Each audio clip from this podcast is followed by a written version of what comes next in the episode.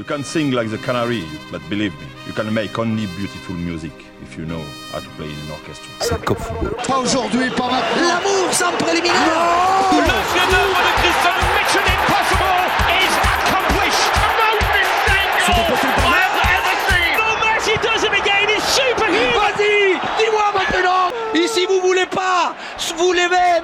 Même à 11h du soir, et criez, sortez le pyjama et allez vous coucher tout de suite, messieurs dames. Parce que le meilleur du football européen, c'est tout de suite, et c'est Cop Football. Et oui, c'est Cop Football. Bonsoir à tous. On se retrouve pour cette 94e émission, toujours dans l'antre de Maître Richen, qui donnera le nom de son étude d'avocat avec sa voix de 156. Et on a la chance et le plaisir, l'honneur euh, il y a encore d'autres superlatifs, mais on doit quand même avancer dans l'émission, de recevoir Monsieur Alain Geiger. Bonsoir Alain, merci d'être venu. Bonsoir. Et puis euh, son fidèle acolyte euh, Boyan Dimic. Bonsoir Boyan. Bonsoir. Alors euh, cette émission, euh, si vous permettez, on va on va la dédier. Malheureusement, ça fait la deuxième émission qu'on doit dédier à des gens qui nous ont quittés. Euh, à la à la disparition, enfin la, la dédier à, à Monsieur Nicolas Schinderholz, un ancien joueur du FC Haro, puis qui est parti un petit peu trop tôt à 34 ans, laissant femme et enfants. Donc cette émission elle est pour lui. Euh, après les disparitions de, de, de deux joueuses du, de l'Étoile Carouge, et ben là aujourd'hui euh, ça fait un troisième, ça commence à faire beaucoup de monde. Donc on va passer aux bonnes nouvelles surtout. Euh, une bonne nouvelle c'est qu'il y a un nouveau Servetien sur la planète Terre, euh, troisième fils d'un certain joueur que vous connaissez, je crois. il, est, il est chez vous, hein, s'appelle Steve Rouillet. Ça vous ça vous ouais, parle? oui, oui, ça me parle beaucoup. Surtout qu'on a eu beaucoup de, de stress. Ah ouais, vous avez tout stressé pour lui, quoi. Ouais, ces trois, ces trois dernières semaines, il fallait vraiment aménager un programme spécial parce que normalement avec avec un troisième enfant, on a un peu d'expérience, mais lui, c'est comme si c'était le premier et puis ça a été chaque semaine euh, un débat pour son programme. Mais euh, au fait, il a il y a, il y a un Alexis qui est venu en bonne santé. Puis, puis, puis vous avez quand même et la maman aussi en tout très bonne bien, santé, tout tout, va bien. bien. Il a reçu son numéro 10 parce qu'on a aussi un Alexis Antunes qui porte le numéro 10 aux servettes. Et puis on lui a offert un maillot euh, déjà, donc euh, un futur euh, grenat pour euh, Ouais, ouais, pour l'équipe. l'avenir. ouais. Il va il va reléguer son père assez rapidement ou il y a encore de la marge. Oh, disons qu'il aura de la peine, le papa, à rester encore. Euh... Parce que son enfant vient à maturité, mais peut-être qu'il il aura la chance de devenir entraîneur ou dirigeant du Servette. Alors, euh, il y a une autre bonne nouvelle, hein, c'est la sélection de trois filles du Servette FC. Je sais que ça va faire énormément plaisir à Sébastien Roth, euh, en la personne de Laura Felbert, Sandrine Moron et Catherine Stahl, hein, pour les, les matchs de barrage Pays de Galles contre, et la Bosnie-Herzégovine, pour un mondial. Je suis sûr que vous savez où il va se passer. Où il va se passer? Moi, je crois qu'on en a tellement parlé du mondial que c'est difficile de pas savoir. Ça dépend à quel mondial. Hein. Euh, Celui des filles, l'année prochaine. Ah, celui des filles. Ah, oh, alors là, je, je transmets à. Ah, voilà. Alors, pour ça euh, la qu'on Bible. A, on a un adjoint. Il y a des, euh, il y a des kangourous dans le coin là-bas. Il y a- y, plein de kangourous qui, de kangourous. là où ils vont jouer, il y a plein de kangourous. Ah bon donc, euh, ouais, Oh non, donc, moi, euh, je, je préfère rien dire comme ça, je vais pas me était, tromper. le dernier était en France. Voilà, exactement. Ah. Et, en, et en Nouvelle-Zélande, je crois, qui, qui ils partagent la Nouvelle-Zélande et l'Australie. Quand ils vont faire des voyages pour le climat, ça va être sympa. Bon, alors, on va partir surtout euh, honneur au championnat suisse, mais on va parler de Monsieur Gaillard et de Monsieur Boyan Dimic. Alors, euh, ma première question, c'est euh, qui supporte l'autre? Bah, au départ, il a dû un peu me supporter parce que quand je suis arrivé, bon, il y a cinq ans déjà, hein, Ça, ça fait un Euh, bail, hein Oui, alors euh, j'arrive, euh, je fais mon contrat au Servette et puis il y a un staff technique qui est en place. Euh, et puis et puis là-dessus, bon, on me dit euh, votre assistant c'est c'est Monsieur Dimic, Boyan Dimic. Et puis moi j'ai cru que c'était euh, l'assistant de l'ancien entraîneur, donc euh, je l'appelle. Naturellement, il était dans son pays. et puis euh, en vacances pensais- ouais. De nouveau en vacances Ouais, il m'a expliqué. Oh. après. Ouais, il était en vacances. Et puis, voilà, j'ai cru que je devais parler le, le, le serbe, mais il parlait couramment le français. Et puis, euh, il est là depuis plusieurs générations. Et, et effectivement, euh, pourtant, on avait joué contre. Hein. Ouais. Et puis, il m'avait battu en coupe avec euh, Avec Chinois Chen. à l'époque. Ah, ah ouais. Mais bon, c'est un souvenir qui m'a rappelé tout de suite quand, quand je suis arrivé. Moi, complètement oublié parce que naturellement. Bienvenue Alain, je t'ai battu en coupe avec Chénois. et puis, euh, on, on, on s'est appelé et, et, et au fait, euh, ça fonctionnait euh, rapidement tout de suite. C'est un garçon très intelligent et, et puis on, a, on a facilement eu le contact. Et puis ça fait cinq ans qu'on travaille ensemble et on est très content de, de se retrouver tous les jours. Alors euh, moi je vais pas faire que des questions parce que j'ai trois acolytes, hein, deux acolytes pardon, en la personne de Michael et de Stéphane. Euh, on est on est on est où Stéphane? On est on est? On est, euh, on est, on est chez, qui? Chez BSR Avocat. Voilà, qui nous accueille, etc. Blablabla, bla, bla, bla, On fait de la pub gratuite, ça fait bientôt. voilà. Et puis on a Michael. Alors, euh, des questions pour nos amis? Oui, j'en ai quelques-unes. Ouais, mais alors toi, t'as pris le bouquin. C'est pas possible. on a, on a que, on a que, on a que. Non, non, mais euh, effectivement, une première question pour euh, Alain Gaguerre. Euh, et on jouait au Servette. Et il a remporté, euh, remporté le titre en 85 après une victoire en coupe l'année d'avant. Quel souvenir as-tu de cette période au stade et du stade de Charmy où tu as joué? En disant que euh, il y, a, toujours des époques euh, dans la vie, c'est naturellement. Euh, moi, j'étais très imprégné du, championnat du monde des années 70, qui était le Brésil qui était champion du monde. Quand j'arrive au Charmy, c'est un petit peu pareil parce que la culture grenade, le football de, de, du Servette FC, son histoire, euh, pour nous, Valaisans, c'était c'était assez logique de venir à Genève si on avait des capacités de, de venir dans cette grande équipe du, du, du, du Servette FC. Et puis en venant là au Charmy, eh ben voilà, il y a toute la tradition des années euh, des années 60, des années 70. J'avais euh, Peter Passmandy comme entraîneur. Euh, il y a eu aussi des entraîneurs comme Jean Snella que que j'ai pas connu, mais au fait, je l'ai je l'ai connu indirectement quand j'étais à Saint-Étienne on parlait beaucoup de Snella, à Servette beaucoup de Snella. Et puis, euh, au fait, cette, cette, grande histoire du Servette FC, ça m'a permis d'être d'être imbibé, de, de, prendre cette responsabilité, de continuer, au fait, avec ces, ces, ce, ce, club magnifique, cette grande histoire. Et puis, on l'a, j'ai essayé de le faire dans les années 81 jusqu'à 86 et effectivement, le fait d'avoir gagné la coupe et le championnat, c'est toujours des souvenirs qui sont qui sont merveilleux pour euh, pour un joueur de football. D'ailleurs, Alain, c'est plus difficile d'être valaisan joueur au Servette ou entraîneur au Servette ou ça a été facile dans les deux cas? Bon, mais c'était assez facile dans les deux cas. J'ai l'impression que c'est comme c'est c'est une continuité aussi. Euh, au fait, euh, joueur, euh, on est très apprécié au fait euh, à Genève comme comme valaisan, comme joueur valaisan. Il y a eu bon, il y a eu des, des, des gens qui sont venus avant moi, donc c'était aussi plus facile. On sait que le valaisan, il y a du caractère, il y a du tempérament, ça passe bien. Et puis après le fait euh, d'être revenu comme entraîneur, mais c'était long pour revenir comme entraîneur parce que j'ai sollicité quand même le club quelques fois, ça n'a pas marché. Et puis je me suis retrouvé euh, là il y a cinq ans en arrière. Euh, je rentrais d'Afrique et puis et puis ça fonctionnait avec une période où où, le, le, passé était était au fait assez éloigné. Il fallait revenir dans une rupture de au fait de, de, de 10-15 ans, euh, c'est comme un nouveau départ au fait. Mais euh, j'avais toujours cette, cette flamme grenat et je pense que quand on a la flamme en soi dans n'importe quel domaine, ça ça aide à, à vouloir participer, perdre de l'énergie, et se faire plaisir. Et en tant que valaisan, comment est-ce que tu vis les entre guillemets affrontements supporters, les banderoles qui sont pas forcément toujours très sympas les unes avec les autres Est-ce que ça te touche particulièrement ou tu prêtes pas attention? Ou est-ce que tu dis ah ça fait partie du folklore de, de, de ce derby du Rhône et puis que c'est comme ça puis que tant que ça dégénère pas ça va? Alors ça fait partie du, du, du folklore. Je l'ai connu aussi comme euh, comme joueur parce que ma première expulsion ça a été euh, quand j'étais joueur du Servette et on, est retourné jouer contre le FC Sion. J'ai été expulsé avec deux cartons deux cartons jaunes. Mais euh, effectivement c'est le folklore avec les, les, les, spectateurs. Mais vous savez aujourd'hui en Valais je suis énormément respecté du, du fait que je suis l'entraîneur du Servette. Je crois qu'il y a une appréciation aussi euh, des Valaisans parce que ils savent ce que c'est euh, aller dans une ville internationale et puis euh, et puis de travailler là-bas dans n'importe quel domaine, dans, dans, le football, donc la responsabilité d'être l'entraîneur du Servette. Il y a une fierté sur euh, sur d'autres parties de, de, les supporters naturellement ça, ça, ça reste une petite anecdote mais mais pour toutes les, toutes les autres personnes le Valais est très fier d'avoir un, d'avoir un entraîneur valaisan à Genève. Le fait que ça soit le meilleur joueur de tous les temps euh, en Valais, ça, ça, aide aussi ou comment on fait? Comment comment on reçoit un titre comme ça tout d'un coup euh, meilleur joueur de tous les temps du Valais quoi? Ça, on a voté pour lui. Hein. Ouais, mais, mais il y a que les Genevois qui ont voté ou il y a tout le monde qui a voté? Le staff. Bon, écoutez, il y a toujours une question un petit peu d'âge. Quand vous arrivez à la soixantaine, on vous donne un petit peu plus de fleurs que quand vous avez 40 ans ou 30 ans. Et puis, euh, je dois dire que c'était difficile pour euh, pour ce choix parce que, au fait, euh, personne a, des meilleures statistiques que moi. En fait, les autres joueurs valaisans.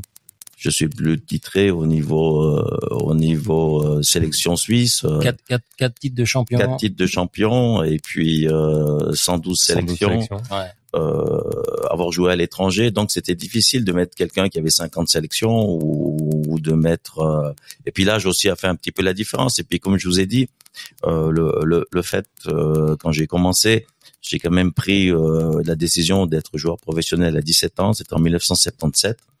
J'en ai avec mes parents, on a, ils, ont été derrière moi, mon papa, ma maman, en disant bon, j'ai fait vite un petit brevet commercial pour pour me consacrer au football professionnel. Et le, le Valais sont au courant de ça. C'était pas évident pour moi euh, parce que j'étais un des premiers, un, un peu un pionnier, un petit peu d'être lancé comme ça dans une carrière professionnelle. Et puis euh, vu, vu ma carrière, vu ma longévité, j'ai euh, j'ai joué quand même euh, 17 ans, 18 ans en football professionnel. Et euh, le fait d'arriver à 60 ans, d'être entraîneur du Servette et d'avoir toujours accepté les avantages et les inconvénients, les échecs et puis euh, les succès, euh, euh, je suis je suis je suis toujours là. J'ai pas j'ai pas renoncé. J'ai eu des moments difficiles, des moments favorables. Entraîneur aussi, c'est très difficile. J'ai dû m'expatrier à l'étranger euh, Ouais. pendant cinq années. Donc euh, tout ça, ça, ça, ça montre aussi le, le, les gens suivent les informations avec les médias. Donc euh, les gens ont suivi ma carrière et puis euh, au fait ce, ce, ce, ce mérite est en votation publique. Hein, au fait, euh, il, Il y avait trois jurys, hein, et tous euh, ils ont mis euh, Oui, euh, ouais, au tout le monde, la- tout le monde, de ouais. la montagne. alors euh, c'est que ça donne beaucoup de satisfaction. Après, voilà, c'est c'est c'est un vote comme ça. Moi, j'ai les pieds sur terre. Je reste humble. Il faut il faut travailler. Je suis très fier. Euh, maintenant, je dois redonner quelque chose aussi au football valaisan. En fait, je suis un ambassadeur du football valaisan, mais du football suisse. En fait, euh, et puis et puis international. On essaye aussi de J'essaye de plus participer aussi à la collectivité quand on me demande en Valais de, de faire une manifestation ou quelque chose comme ça. J'essaye de plus de de plus participer qu'à l'époque euh, quand j'étais joueur. Alors Boyan, quand on voit arriver un monument du football suisse et qu'on te dit euh, bah tu vas bosser avec le monsieur, euh, les, les premiers jours, euh, que- comment comment ça se passe? On vient avec un peu de de, de, de respect, d'admiration, d'assurance, de allez bon, ça va le faire. Comment comment on sent la, la, la première rencontre? Alors déjà la première rencontre, comme il l'a dit, c'est une engueulée au téléphone. pour la petite histoire.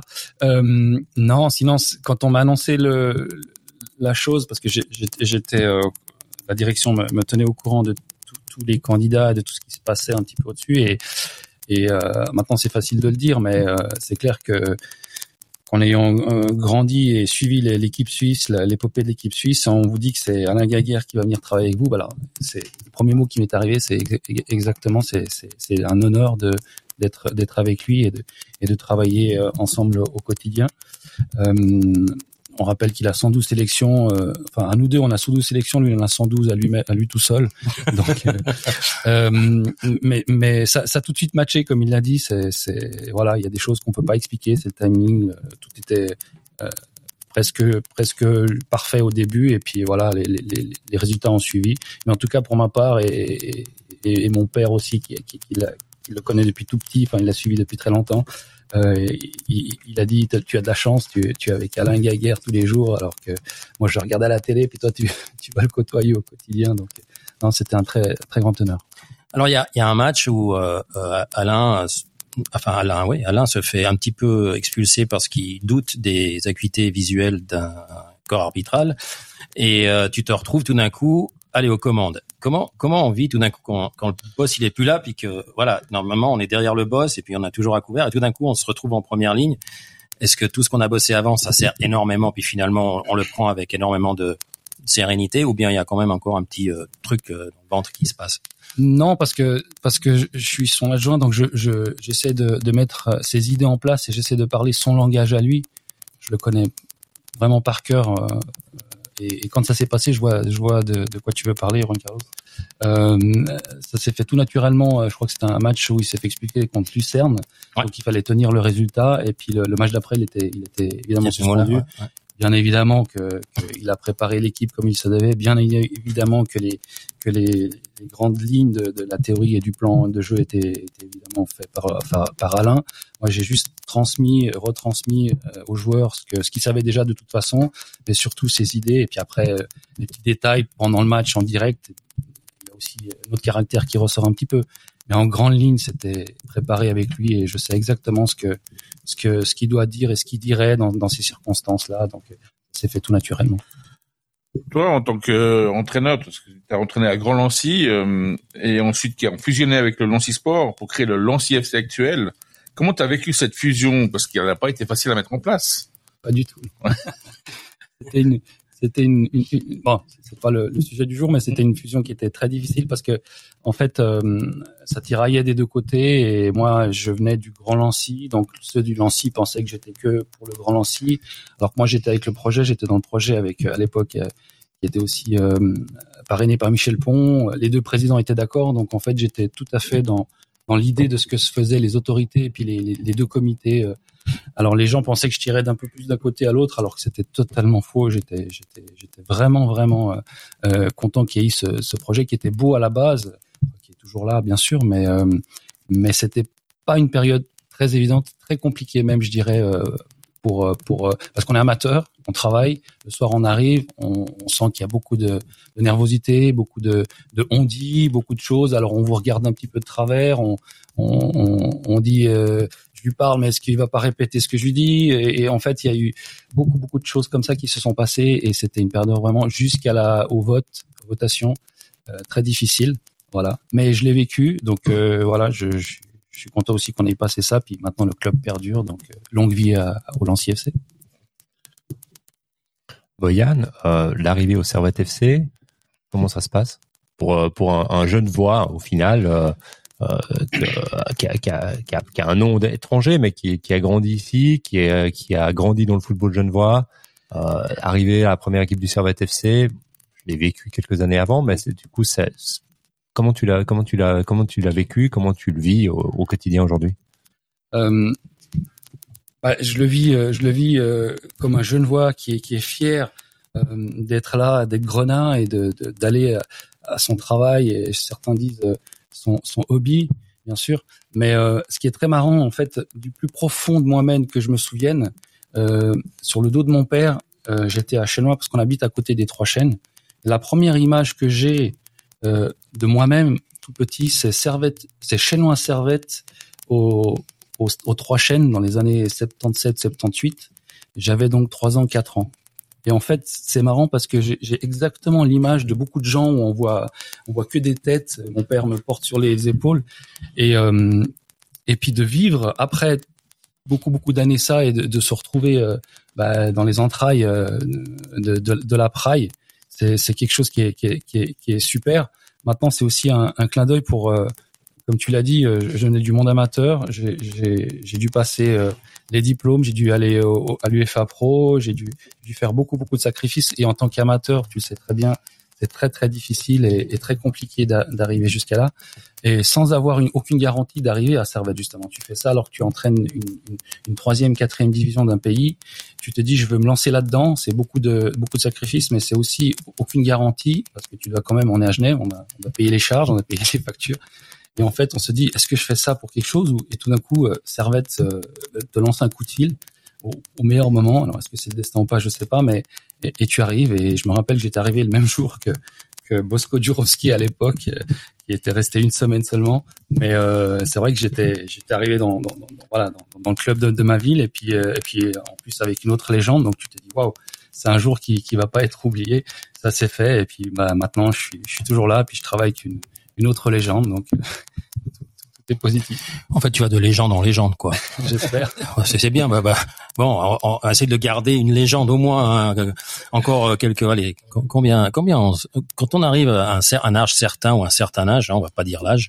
Est-ce que, est-ce qu'on se projette dans l'avenir en disant, ouais, je fais encore cinq, puis après je rentre, c'est bon là. J'ai assez donné, j'ai assez rendu, ou bien on, on regarde pas et puis on, on est sur le prochain match? Je crois qu'on regarde pas et puis on est dans on est dans le prochain match c'est euh, c'est c'est une motivation en fait c'est un, un, travail au quotidien la semaine et puis on, on prépare la semaine pour être le, le plus compétitif le, en préparant bien le match, en connaissant l'adversaire pour aller chercher une victoire le, le week-end suivant. C'est c'est ce travail comme ça, c'est c'est un besoin. Et puis pour autant qu'on a l'impression qu'on arrive à transmettre quelque chose, que, que c'est réceptif, que ça réceptionne, que les joueurs, que l'équipe, que, que, que tout le monde on est dans le même dans la même direction, c'est motivant. Donc euh, c'est comme ça que ça se passe. On n'est pas en train de s'opposer, mais même le, la carrière de joueur, je crois, c'est match après match et on essaye de donner le meilleur, le meilleur. Et on est on est on essaye d'avoir une de chercher des victoires. Il y a, y a, y a pas de projet sur cinq ans ou quatre ans. Ou... Donc prochaine échéance Lugano et après on verra. Oui, la prochaine échéance, c'est un week-end de repos et puis naturellement Lugano qui va venir euh, le 2 octobre. Bon, alors nous, on est confiants parce que normalement, c'est trois points là-bas. Hein. Tant qu'à faire, on fait pas le voyage pour rien parce que c'est long après revenir. Donc on va gagner avec la avec les trois points. Après, disons qu'on est on est dans une bonne dynamique et puis cette dynamique on, on l'a construite. On reparlera peut-être tout à l'heure et puis euh, cette dynamique donne de la confiance et puis l'appétit vient en mangeant et et on a envie de, de, gagner des matchs, mais on sait qu'on doit faire des efforts et on sait qu'on doit éviter de faire des erreurs euh, collectives et individuelles. Euh, naturellement, c'est clair qu'on va à Lugano pour euh, pour gagner. Ok. Euh, parmi les joueurs que tu as coachés dans ta carrière, est-ce qu'il y en a un qui t'a fait dire dès que tu l'as vu, tu dis celui-là, il va finir dans un grand club européen? Non, c'est difficile d'avoir euh, d'avoir une vision. Euh, ce qui est important pour nous, pour, pour, pour les coachs, c'est d'essayer de, de corriger le joueur euh, simplement. Il y a deux, trois détails pour certains joueurs, essayer de les amener, d'avoir un jeu plus fluide, euh, une simplicité dans leur expression euh, individuelle et collective pour ce qui est, pour qu'il y ait de la fluidité dans le jeu. Euh, parfois, ça prend un petit peu du temps parce que les joueurs veulent tous un petit peu briller individuellement et on est dans un sport collectif, c'est très important d'être euh, d'être connecté et puis de, de, de faire des gestes qui qui sont importants pour la vitesse du jeu, faire des gestes qui apportent au collectif et c'est c'est c'est là-dessus que j'essaye un petit peu d'avoir l'œil pour pour organiser euh, tout ça. Et puis pour les jeunes, c'est aussi très important de les, de les faire passer du monde euh, euh, de post-formation dans un monde adulte comme comme le mécanicien ou ou le maçon ou, ou n'importe quel corps de métier qui partent, euh, qui rentrent dans la vie adulte, de, de l'apprentissage à cette vie adulte. Et là, et là, ça prend toujours quelques mois, quelques années. Et donc, euh, on, on, essaye euh, d'accompagner le, le, le, joueur le, le, mieux possible en donnant des, des, des, des, des conseils précis qui, qui leur donne justement cette euh, cette possibilité de réaliser des carrières. Je dis toujours, euh, un électricien qui va sur le chantier sans sa caisse à outils, bah, il va rien pouvoir, euh, il fera rien du tout. Et puis un footballeur, c'est pareil. Il faut qu'on leur donne nous les coachs euh, les outils nécessaires pour qu'ils puissent réussir des carrières. Et une carrière, c'est pas un match. Une carrière, c'est c'est 15 ans. Donc c'est un travail au quotidien. Euh, tous les artistes vous diront que c'est des répétitions, des répétitions, du travail, des répétitions. Et euh, moi, quand on parle d'un joueur qui a fait deux saisons, et puis pour moi, c'est pas un joueur. En fait, il a fait deux saisons. Après, il fait autre chose. Mais euh, c'est très important que que les joueurs, euh, les grands joueurs font tous des grandes grandes saisons, euh, des, des, grandes années. Donc euh, on, je sais plus qui on, qui on me comparait dernièrement, un joueur qui a joué 15 euh, ans au football, on parlait de Roménigué, puis et puis quelqu'un qui avait fait deux ans. Pour, pour, pour moi, si on compare Roménigué ou bien un joueur que, que Sion a pris, que j'ai beaucoup de respect, mais euh, pour moi, euh, un Roménigué qui, qui fait 20 ans de carrière au haut niveau, comparé à d'autres joueurs qui font aujourd'hui du haut niveau sur deux trois saisons, c'est c'est c'est pas le niveau le même niveau de joueur. Qu'est-ce qui fait la différence? On, on, on, voit dans tous les sports, le talent c'est une base, mais après il faut construire avec beaucoup de travail, avec beaucoup de répétitions, comme comme vous le dites. Euh, c'est pareil dans tous les sports. Euh, Federer l'a, souligné aussi que que c'est du travail, que c'est beaucoup beaucoup de travail, beaucoup de sacrifices tout le temps. Est-ce que c'est plus difficile de corriger un joueur plus âgé entre guillemets parce qu'il a pris ses habitudes, il a déjà performé, du coup il, il se repose un peu sur ses acquis, ou est-ce que ils sont quand même demandeurs de dire euh, je veux corriger, je veux m'améliorer tous les jours, euh, autant que peut, peut l'être peut-être un jeune joueur. Maintenant, peut-être j'ai vu d'autres jeunes joueurs qui se reposent que sur leur talent puis qui avaient de la peine à travailler.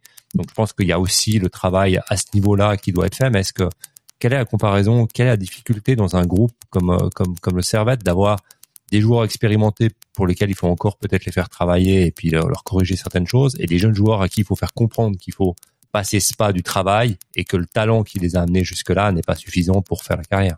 Oui, alors naturellement, c'est plus facile de, de, de, corriger un jeune, c'est plus facile d'amener euh, un jeune euh, les outils nécessaires pour, pour son progrès euh, qu'un joueur euh, d'un certain âge. Après, souvent les clubs, ils veulent toujours des, des joueurs d'un certain âge qui, qui acceptent d'être avec des jeunes, qui acceptent de transmettre. De transmettre. Et puis ça, c'est très important parce que vous avez joué des joueurs d'un certain âge qui n'ont pas envie de transmettre.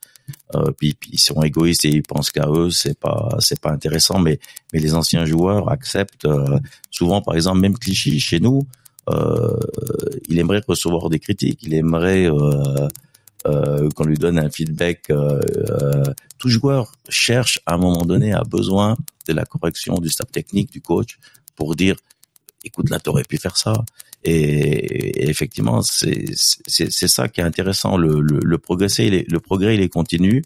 Qu'on soit jeune ou bien qu'on ait euh, une grande expérience on progresse systématiquement.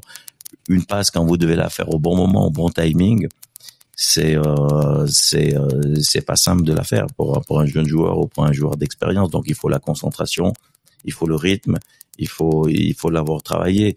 Et et, et, et, tout et tout ça vraiment c'est c'est très important. Donc euh, après il y a l'harmonie avec euh, avec les anciens avec les jeunes. Mais effectivement c'est le, le, jeune on peut plus corriger on peut montrer des vidéos on peut ils sont moins frustrés. Après on a un autre dialogue avec les joueurs d'expérience.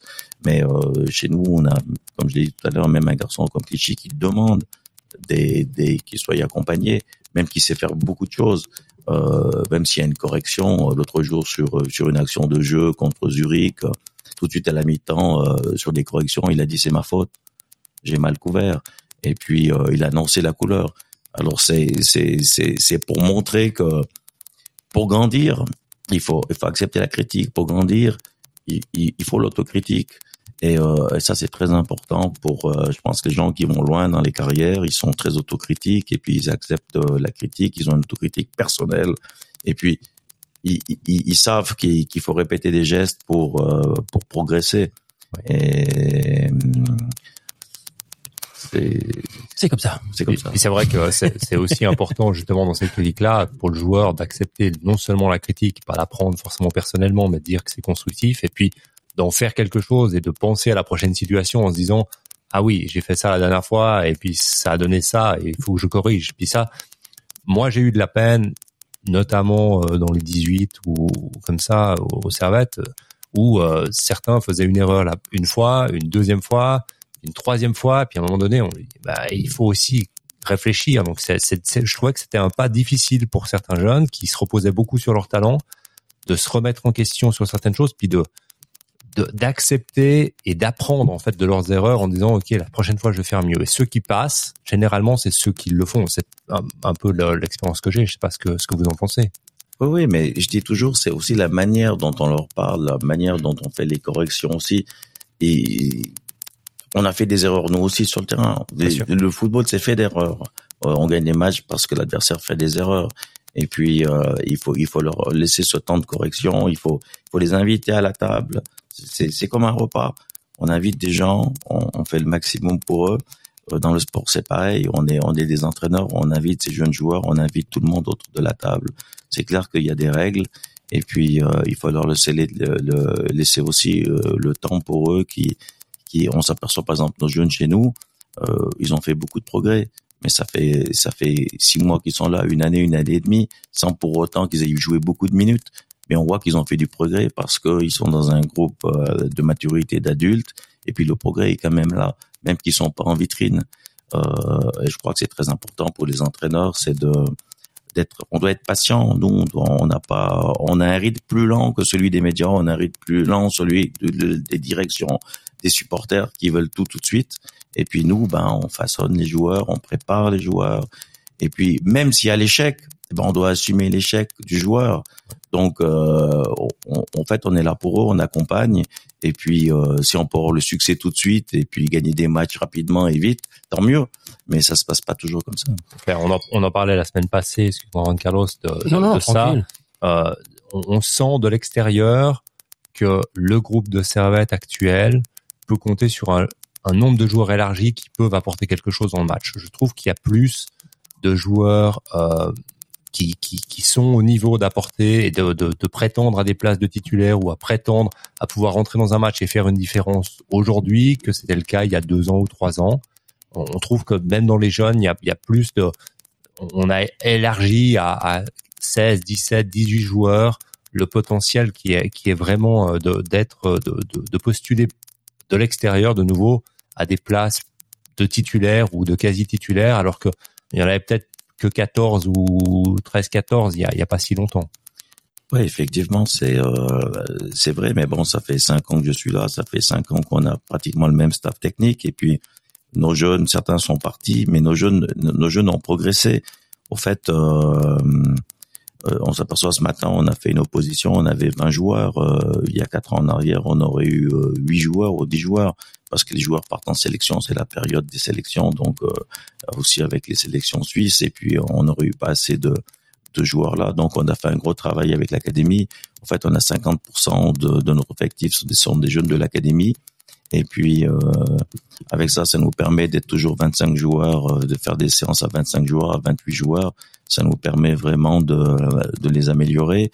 Et puis, ces, ces jeunes ont progressé. On a, euh, on a, on a doublé, doublé pratiquement les postes euh, à chaque position. On a même des fois trois joueurs. Si on prend euh, euh, le latéral gauche avec euh, Clichy, Savadogo et puis Valon Berami. On a à droite avec euh, Diallo et puis Bauer. On a on a mis des postes formation là qui qui sont tout proches d'être de revendiquer une place de titulaire. Et ce travail est fait depuis maintenant euh, plusieurs années. Donc euh, c'est c'est c'est quelque chose qui est fantastique parce que en fait on, on développe le football genevois on- on- à travers notre académie. Et puis après, ce que je dis toujours, il faudrait qu'on arriverait à, à développer le football genevois plus dans son ensemble, euh, de sorte qu'on puisse euh, avoir euh, de trouver les meilleurs talents dans tout le canton de Genève, pas simplement dans l'académie du, du Servette. Mais ça, c'est un autre débat.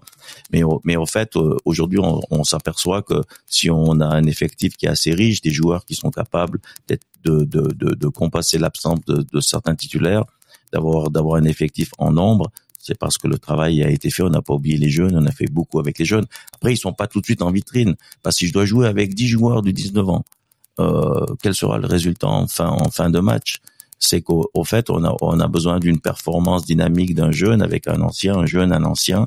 Et c'est toute une alchimie que, que, que moi je dois développer, que Staff Technique, on doit développer pour trouver un équilibre euh, de maturité sur le terrain si, si, si mon équipe est trop jeune, c'est comme si je jouais avec les moins de 21 en Super League ou bien les, les moins de 19 ans. Ça serait incohérent et illo- illogique. Donc, euh, c'est, c'est, en fait, c'est comme une grappe de raisin. Et puis on enlève, on enlève quelques raisins. Il faut avec des raisins un peu plus mûrs, avec d'autres raisins un peu moins mûrs. Et puis, et puis trouver d'avoir une équipe qui est compétitive. En parlant de ça, justement, parce que on a un responsable technique genevois qui est aussi valaisan, que tu connais d'ailleurs bien, parce que tu l'as Mhm. côtoyé au Sion quand il a commencé sa carrière. Euh, Est-ce que tu as des contacts réguliers avec lui, justement, par rapport à la- au développement du football genevois et qui permet aussi, de temps en temps, si lui découvre un talent, de dire, voilà, il y a un joueur qui est super bon dans un club pas loin de chez nous, est-ce qu'il faut pas la peine d'aller le voir Est-ce que tu as des contacts avec euh, Oui, alors on a des contacts euh, très souvent. On, on mange parfois ensemble. Il est, il est là des fois avec son travail au quotidien sur le même site où là où on est. Euh, après, c'est un peu plus compliqué au fait euh, que lui nous dise euh, il y, a, il y a tel et tel joueur parce que c'est quand même suivi au niveau des, des cellules en dessous. Il y a un très bon suivi au niveau du, des joueurs genevois dans, dans le canton. Euh, moi, je suis, je suis plus euh, spécialisé avec euh, mon contingent de 30 joueurs de première équipe, avec mes, mes 15 joueurs avec d'expérience et puis mes 15 jeunes. Et puis, on, on suit ce qui se passe dans l'académie, mais, mais on a des contacts assez faciles. Mais je pense qu'on pourrait faire encore plus. On pourrait faire encore plus dans le football genevois, de sorte que, que on, on amène nos catégories d'équipes à un niveau supérieur. Alors, il y a Servette en Super League. On devrait peut-être avoir dans le canton un autre club en Challenge League et puis deux autres équipes en Super League promotion.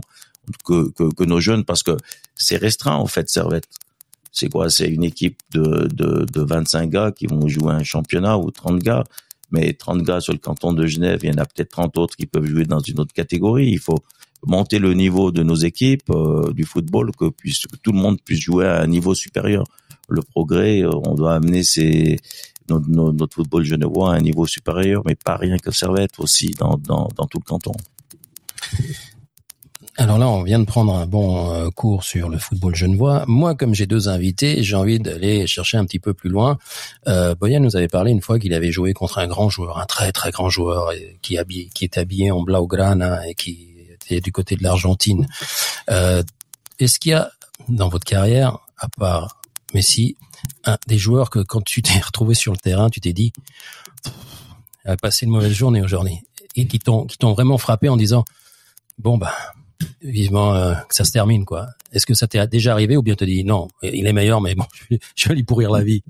Non, j'ai un souvenir euh, extraordinaire avec euh, avec Diego Maradona que j'ai pu affronter trois fois.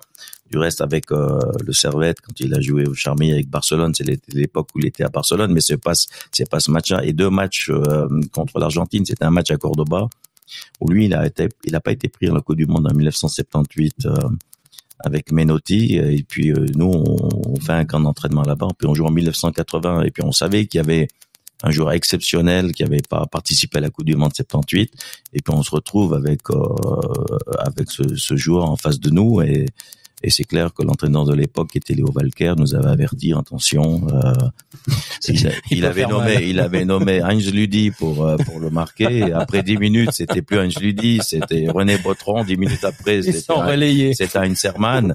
Enfin, on a, je, je peux pas vous expliquer, c'est Globetrotter. Hein, c'est ce, match-là, on a perdu 5 à 0 et il nous, il, euh, il nous a tout fait. euh, Diego nous a tout fait. et C'était, c'était, c'était vraiment quelqu'un qui était, euh, D'une autre planète.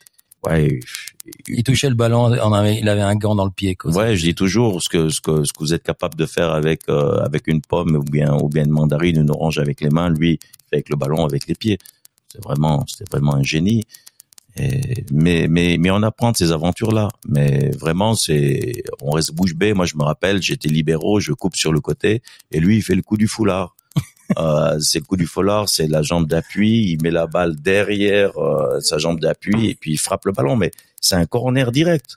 Donc, euh, il frappe un corner comme n'importe quel joueur du pied droit ou du pied gauche. Lui, il fait ce coup du là. La balle, elle vient d'une grande vitesse. Moi, je suis à mi-parcours. J'ai la bouche ouverte, je bouge bée. Le ballon, c'est un missile. hein.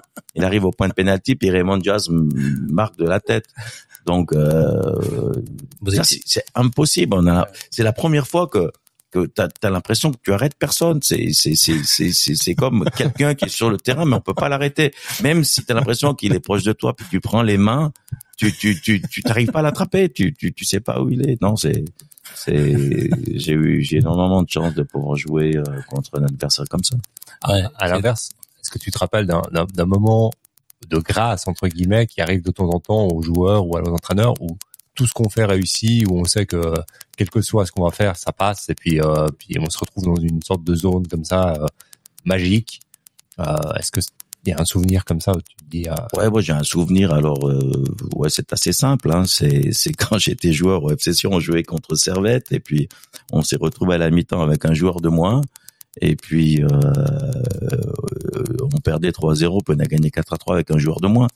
Mais j'avais l'impression que tout ce qu'on faisait c'était juste. On était un joueur de moins et puis et puis et puis tout roulait. On avait l'impression que euh, touché par la grâce. voilà touché touché par la, la, la grâce et puis et puis souvent c'est on, on, on parle du, du football avec des termes religieux la grâce le miracle et effectivement il y a, il y, a, il y a un phénomène mythique parfois qui quand c'est bien joué quand quand quand il y a cette atmosphère comme ça entre les joueurs euh, il y a des choses magiques qui se passent et et vous êtes complètement absent en face vous êtes pas absent vous êtes là vous essayez de donner le meilleur mais c'est très difficile on a vécu ça avec le Real Madrid peut-être l'année passée en, en, en Coupe d'Europe où euh, Oui, il y en a qui étaient le moment déçus à où la le- fin du le- match. certains qui prenaient le but en fin de match se disaient au bout d'un moment, euh, on les voyait hagards en se disant c'est pas possible, on va pas y arriver, ils vont encore le faire. Et, Ouais. euh, et on sent, on sent ça à Boyan. De ton côté, t'as as, une- t'as un souvenir comme ça aussi? Euh, L'état de grâce, euh, bah, je chez Noation. Ouais, ouais, ouais, ouais. Il lâche pas, mais il, va- Ouais, il, non, il il faut- veut pas faut- le dire, mais Il euh, faut rendre à César. Il faut pas oublier. On parle de ce match-là, mais deux ans avant, c'est-à-dire en 91, 1991, il y a, il y a. Nous, on était en première ligue à l'époque et, et euh, ils ont gagné 2 à 1. Et je me rappellerai toujours, je suis rentré euh, 10 minutes à la fin, j'avais 16 ans à l'époque. Et l'entraîneur de l'époque, bah, j'avais 1m90 donc maintenant, mais j'étais grand et il me dit, je joue au milieu défensif et il me dit, tu rentres devant, si tu marques un but, euh, tu viens plus, tu viens pas à l'entraînement euh, de la semaine, c'était Radounou Nouvelle Et, euh, et je rentre et j'ai, à ma droite euh, euh, Alain Gaguerre et à ma gauche Briguère. Jean-Paul Briguère. Donc Ah. déjà à l'époque, Voilà. j'ai toujours raconté ça. J'ai toujours été honnête avec Alain et je lui ai dit, euh, je me rappellerai toujours de la façon dont tu manageais la, la défense avec sa voix euh, qui porte, qui est très euh, rauque et tout. Et puis en Convaincante. fait convaincante. Et en fait, il n'y avait pas besoin de répéter deux fois les choses. Donc il, devant, derrière, on recule, on avance. Et puis en fait, euh, ça m'avait ça m'avait beaucoup marqué. Et puis deux ans après, j'ai dit bah je vais prendre ma revanche. Et puis l'état de grâce, en fait, c'est c'est voilà, c'est un match où tout le monde m'en parle, mais j'ai peu de souvenirs parce que à un moment donné, euh, j'égalise sur une frappe déviée. Je me rappellerai toujours qu'il pleuvait. Et en fait, j'ai couru parce que j'étais content et, et tout le monde me tombe dessus et j'ai eu, euh, je crois, 5-10 secondes où je suis tombé Dans les pommes. et- mais quand je parle de ça, toute personne me croit, mais je vous assure que j'ai aucun souvenir de ça. Mais Et y a, on a, y a fini pas de... match, mais c'est ça, c'est. J'échangerai quand même. Enfin, j'échangerai ce match, c'était magnifique. J'échangerai quand même ce match contre contre les 112 sélections et puis les, les quelques titres d'Alain. Ah, on, on s'accroche à ce qu'on a Oui. finalement. Oui. Hein Donc Oui. c'est pas mal quand même. Ce jour-là, euh, t'avais envie de dire, euh, t'es un Oui. gamin, euh, t'es chier quoi. Il Bah, se souvient euh, pas, lui. Et il se souvient pas, il se souvient pas. Ah bah, le résultat, c'est qu'on est ensemble aujourd'hui et puis que ça marche bien. c'est plus important. euh, ça veut dire que l'un et l'autre, avec des parcours différents, on Ouais. s'est accrochés et, on se retrouve euh, allez, ensemble. ouais, à marcher sur le même chemin pendant cinq ans. Euh, juste une dernière question, après je vous lâche, parce que c'est vrai que voilà, écoute, moi je l'ai vu jouer, euh, voilà, et d'un coup il est là. Euh, lui c'est pareil, aussi. euh, lui, il est là. Euh, S'il y avait un joueur euh, aujourd'hui euh, que que tu aurais envie d'avoir dans ton équipe, on va dire t'as as budget euh, nos limites, ok? On rêve là, hein, mais c'est juste pour l'émission, hein, le temps que ça dure. Après, ça s'arrête. Nos limites, et tu veux un joueur milieu de terrain ou un défenseur, etc. Où tu te dis, celui-là, c'est une assurance vie. Je peux le mettre là, là, là, là, ça va, ça va fonctionner. Est-ce qu'il y a un joueur qui t'a frappé ou bien finalement ils sont pas à peu près tous stéréotypés, ils sont un peu tous les mêmes? Vous savez, ça, c'est un peu les questions un peu du, du, du fiston qui me dit, mais pourquoi tu regardes la Champions League, tu peux pas acheter un de ces joueurs. Donc, donc je m'éloigne de, de, de, Bah, c'est le fiston qui a de- posé la question. Ouais, En fait, une il fois, m'a dit, envoyé. Pourquoi tu regardes la Champions League? De toute manière, tu peux pas acheter personne. Alors lui, joue à manager, j'ai dit, bon, j'ai compris, t'as raison, peut-être. euh, Les, les, les jeunes, ils sont toujours plus vifs que nous. On a l'impression qu'on maîtrise, mais on maîtrise pas grand-chose. Mais euh, ouais, naturellement qu'il y a, qu'il y a beaucoup de joueurs. Mais aujourd'hui, le football, au fait, il a évolué dans, dans le sens que c'est l'équipe. Euh, L'homme fort, c'est l'équipe. Et tout le monde a une tâche dans l'équipe et il faut l'homogénéité de l'équipe, il faut défendre ensemble, il faut attaquer ensemble, il faut, il faut, il faut, il faut de l'intensité ensemble, il faut de la connexion ensemble, c'est, il faut des sacrifices ensemble. Donc euh, euh, là-dessus, même aujourd'hui, si on voit Guardiola avec son équipe, il a, il a énormément de stars, mais il les brime un petit peu, il les fait jouer pour que l'équipe marche. Et euh, le, le football a un petit peu, un petit peu changé. Il y a une autre intensité qu'il y a 30 ans en arrière où il y avait chacun qui a été, le Potier avait son style, le Dorfel avait son style, c'était des grands joueurs euh, qui accompagnaient une équipe. Et puis euh, il y avait un petit peu moins de rythme, mais, mais naturellement ça restait très très grands joueurs. Et puis et puis aujourd'hui, ben on est on est euh, dans l'affûtage du, du, d'un, d'un groupe qui qui va gagner la Champions League où où on efface un petit peu. Alors il y a les superstars, il y a eu Messi, il y a eu Maradona, il y a il y a, il y a quelques noms qui qui, qui dominent complètement euh, leur équipe, mais euh, on verra peut-être ça de, de il y a eu il y a eu Ronaldo, mais il y aura certainement de moins en moins de ça, mais on aura toujours des équipes qui sont très homogènes et puis c'est celles-ci qui vont qui vont gagner euh, les, les championnats. Dans la, dans, dans la même euh, dans la même veine, j'ai mon associé Nathalie qui, qui, qui m'a posé une question. Elle dit ah pose-la à Alain Gaillère. S'il pouvait entraîner n'importe quelle équipe aujourd'hui, laquelle le ferait rêver? Alors, Aujourd'hui, il y a des équipes. Pour moi, c'est City et puis euh, Barcelone. Euh, c'est euh, parce que Barcelone, c'est c'est euh, c'est Johan Cruyff. Faut faire on tous un petit peu disciples, un petit peu de, de certains entraîneurs. Donc euh, moi, ce qui est marrant, c'est que moi j'ai eu la chance d'avoir un entraîneur philosophe qui s'appelle Jacques Goul, écrivain, euh, qui est encore en vie et puis euh, qui a fêté ses 100 ans. C'est lui qui a fondé l'école de football du FC Sion et lui, il jouait avec ses juniors 4-3-3. Donc, euh, on n'a pas dû attendre non plus Cruyff et puis et puis d'après Cruyff pour pour jouer en 4-3-3. C'est ça qui est fantastique. En fait, c'est que c'est clair qu'aujourd'hui, nous, les, les humains, on est dans l'actualité d'aujourd'hui, de ce qui se passe dans le monde aujourd'hui, de ce qui est City aujourd'hui, ce qui est Barcelone avec ses problèmes l'année passée. Mais, mais, mais en fait, il y a des gens avant nous qui ont, qui nous ont tracé la voie, qui nous ont montré des choses aussi qui étaient, qui étaient dans le juste. Et puis, je suis nourri un petit peu, un petit peu de ça. En fait, j'étais un défenseur, mais j'ai jamais joué défenseur. En fait, euh, j'étais toujours un milieu de terrain dans les équipes juniors. J'étais un 8, un 10, un, créatif. Et puis tout d'un coup, euh, il y a un entraîneur yougoslave qui est venu. J'ai besoin de toi parce que lui, il avait senti que ça venait l'époque où il faut des relanceurs derrière il faut des bons centraux, des bons latéraux, parce que comme aujourd'hui le gardien, ça doit être un excellent relanceur de balle. Et puis il a compris que c'est venu l'époque euh, des défenseurs qui allaient relancer, plus des, gars qui taxent sans arrêt et puis qui qui sont méchants. Et et, et, et au fait, c'est c'est c'est exactement ça. Donc je suis imbibé imbibé de ça. Alors des fois on nous colle une étiquette. Ouais, bon, toi t'es un défenseur, t'es pas un entraîneur. L'entraîneur c'est pour les attaquants. Au fait c'est tout faux parce que mon histoire, en fait, je suis un gars créatif, je suis un gars offensif. Et puis, euh, c'est clair que j'ai été défenseur.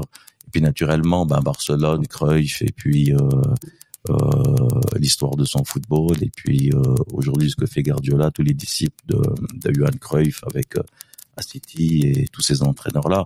Après, euh, c'est c'est le, le, football, il n'y a pas il y a, y a pas aucune vérité. C'est il y a beaucoup de manières de jouer au football, il y a beaucoup de manières pour gagner. Il faut respecter tout, tout, tout ce qui est fait, mais j'aime bien le football de passe, j'aime bien le football euh, collectif et euh, euh, voilà. Et on voit que Servette est, est aussi efficace euh, quand il presse, quand il est agressif, quand euh, il est prêt physiquement. On a vu que les meilleurs matchs de Servette sur les, les 4-5 dernières années, c'est vraiment euh, les matchs où on arrive à mettre de l'intensité, on arrive à presser haut, on arrive à récupérer ses ballons. Euh, c'est vraiment l'attitude à suivre. On, on, sent qu'il y a une volonté là de dire c'est l'équipe qui fait la différence et l'équipe elle fait la différence comme ça.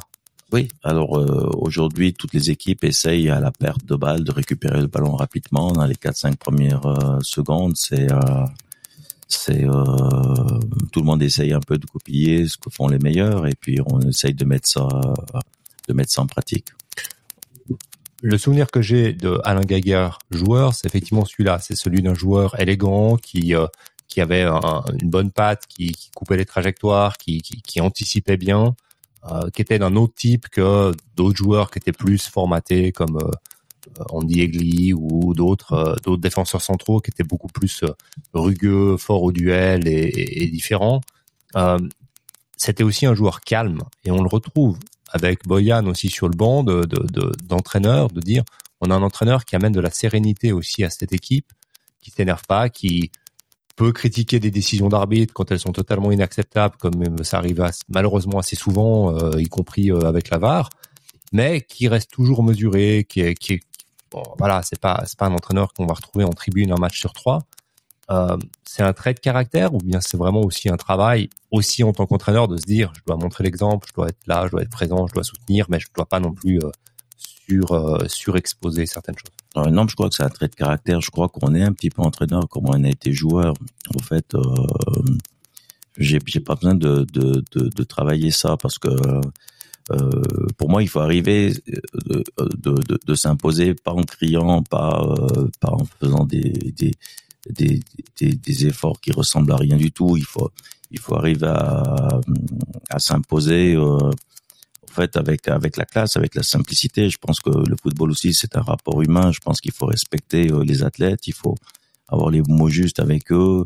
Il faut pas trop dire de choses non plus. Il faut dire l'essentiel.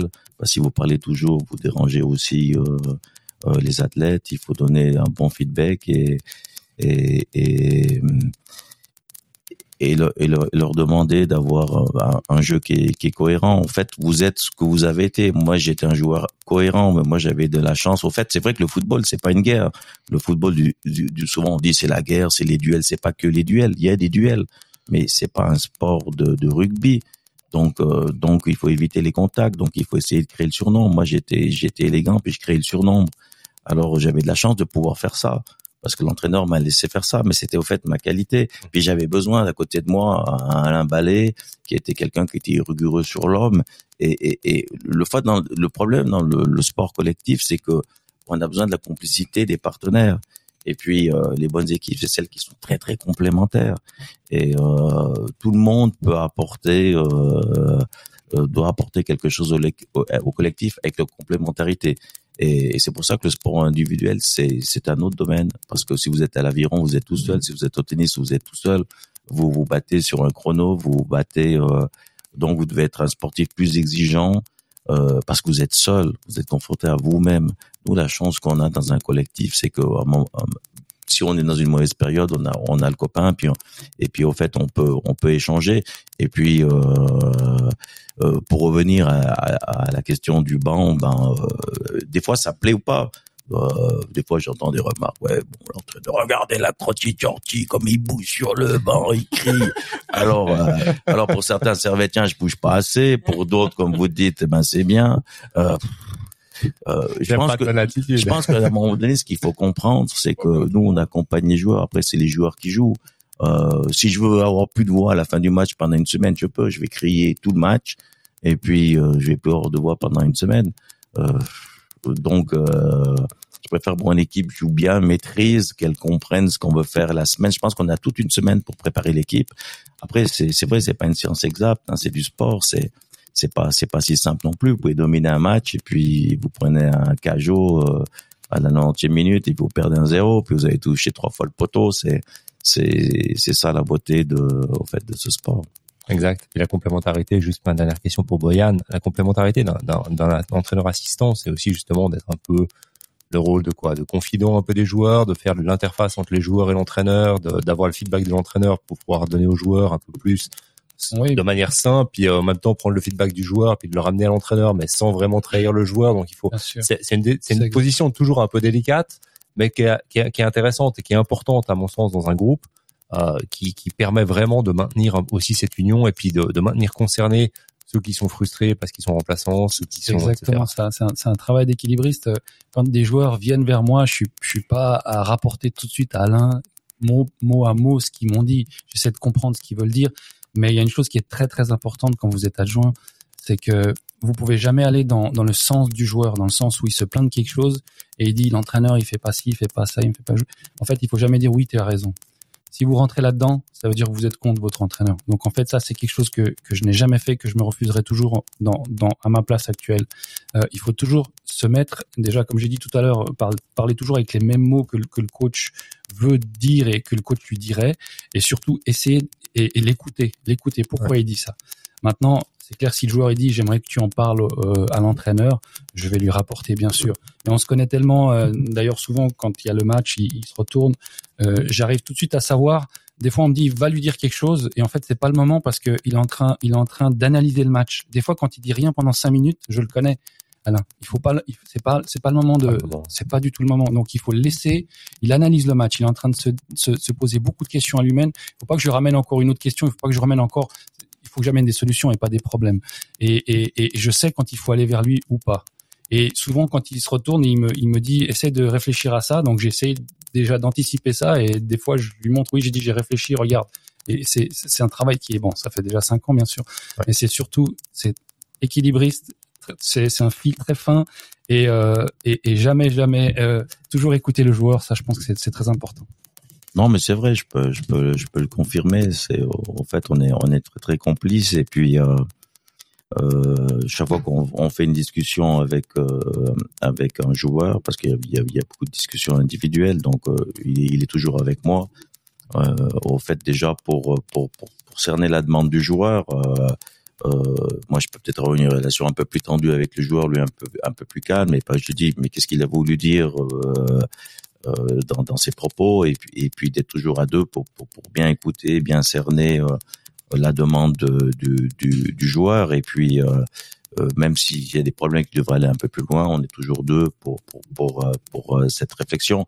Je crois que Boyan il est il est il connaît très, très bien le football, il est très intelligent, il m'accompagne très très bien et euh, ça, fait vraiment plaisir. Je crois que si, si on est là depuis depuis cinq ans, c'est que euh, au, fait ça m'arrivait deux fois ce genre de situation. Quand je, je devais entraîner la JSK Kabylie, j'ai un préparateur physique qui m'appelle. Comme avec Boyan, je l'ai eu le contact au téléphone et puis avec ce préparateur physique, euh, il me dit je vais être le préparateur physique. Le président il m'a dit de t'appeler. Et puis au fait, euh, j'ai accepté tout de suite. Et puis avec Boyan, on a eu le contact tout de suite. Euh, ça s'est fait. euh, des fois, c'est plus facile de travailler dans l'inconnu en faisant connaissance aux gens que de venir avec quelqu'un où c'est parfois plus compliqué euh, parce qu'il y a certaines attentes. Et puis là, on est parti de, de, de zéro.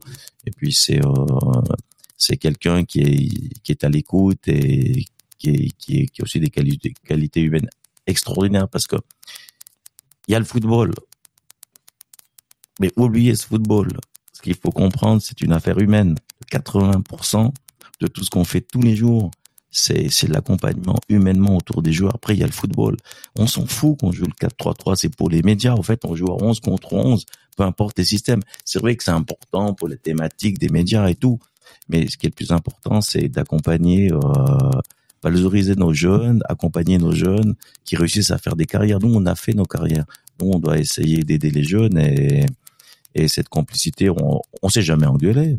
On s'est jamais engueulé. Et puis, ce qui est extraordinaire, c'est que lui, il a pas envie de, de, de prendre ma place. Il a pas envie d'être euh, d'être euh, d'être premier. Donc, il est il est dans ce rôle. Peut-être le temps viendra un jour de, de le faire, mais c'est pas quelque chose qui, qui l'agresse. Alors, si vous avez quelqu'un qui a envie d'être premier puis qui est à côté de vous, ben, il vous emmerde tous les jours.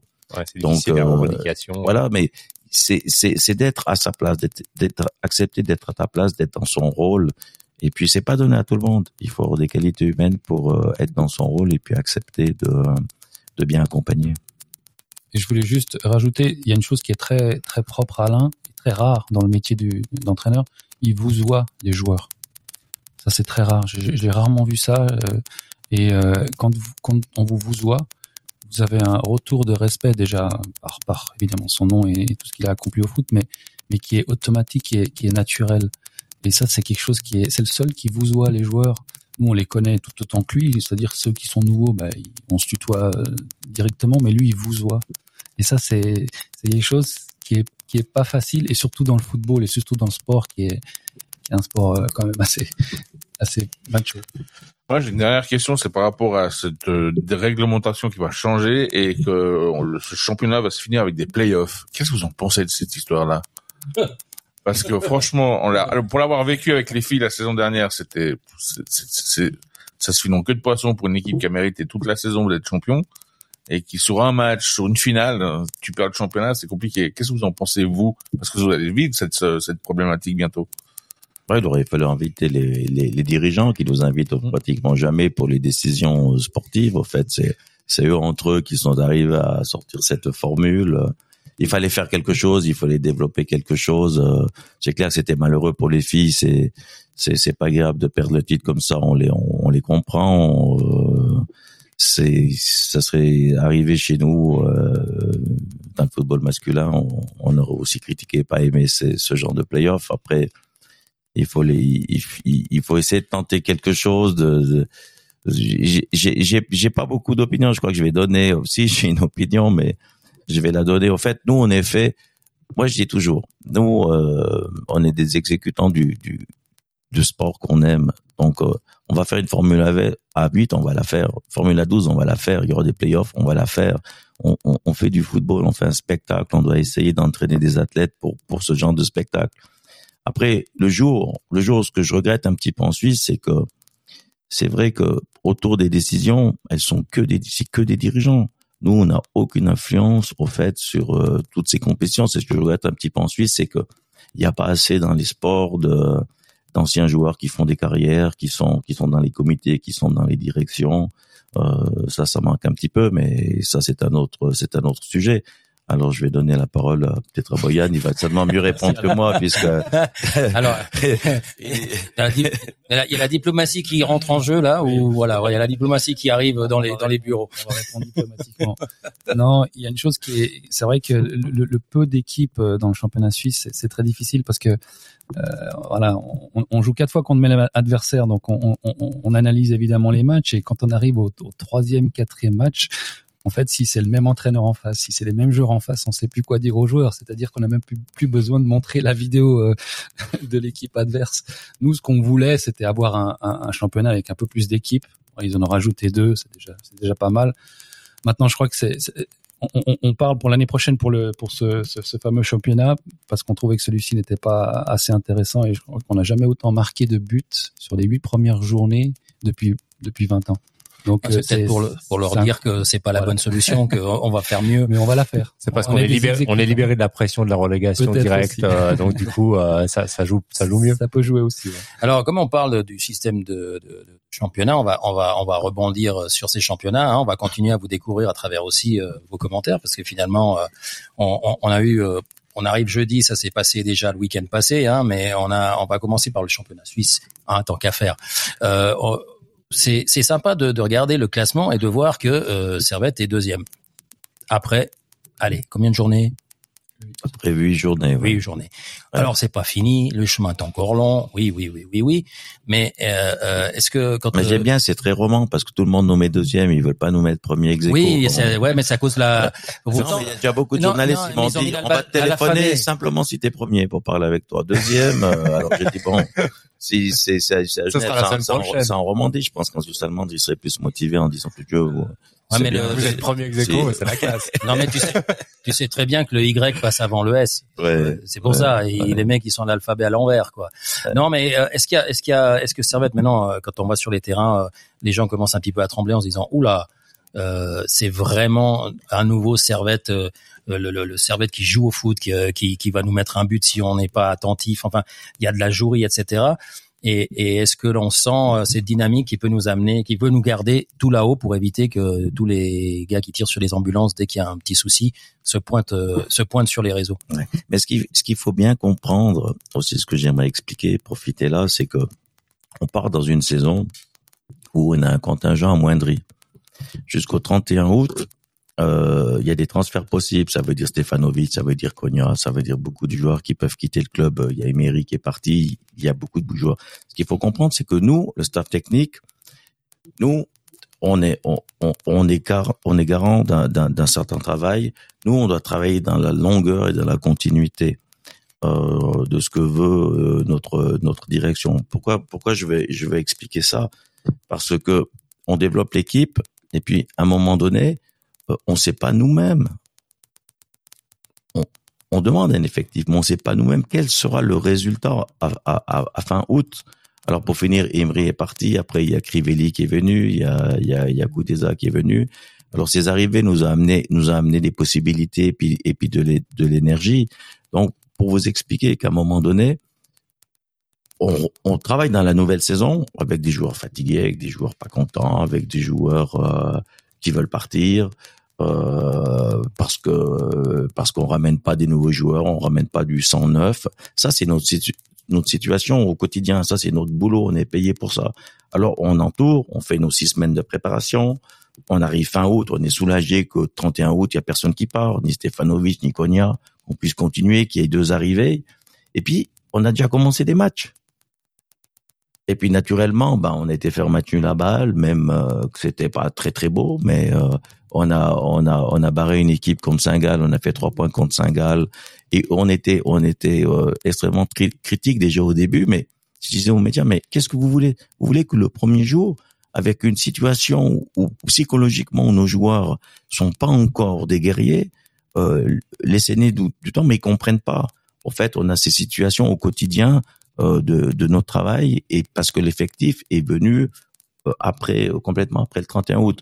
Alors par euh, par bonheur, on a fait les points et puis après on a confirmé ces points. Et puis aujourd'hui, on sort d'une série de trois, victoires et puis on se retrouve premier avec eBay. Alors il faut continuer à bien travailler. On travaille très très bien la semaine.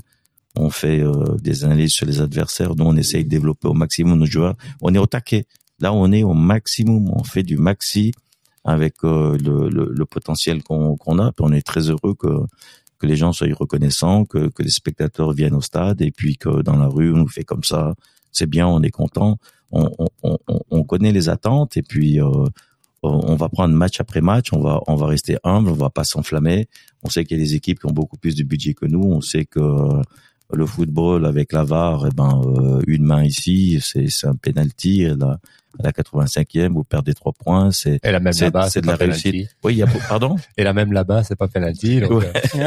Alors il y a il y a beaucoup de choses, il y a beaucoup il y a beaucoup de choses en fait à maîtriser. Puis après il y a il y a le contenu final. Je voulais expliquer un petit peu ça parce que euh, voilà, on, on pourrait aussi être avec euh, 8 matchs de points et puis euh, on est avec 8 matchs 17 points. Donc c'est pour montrer euh, ce, ce, travail qui a été fait par par la direction du club, par le staff technique. On a gardé une ligne, on s'est encouragé d'avancer.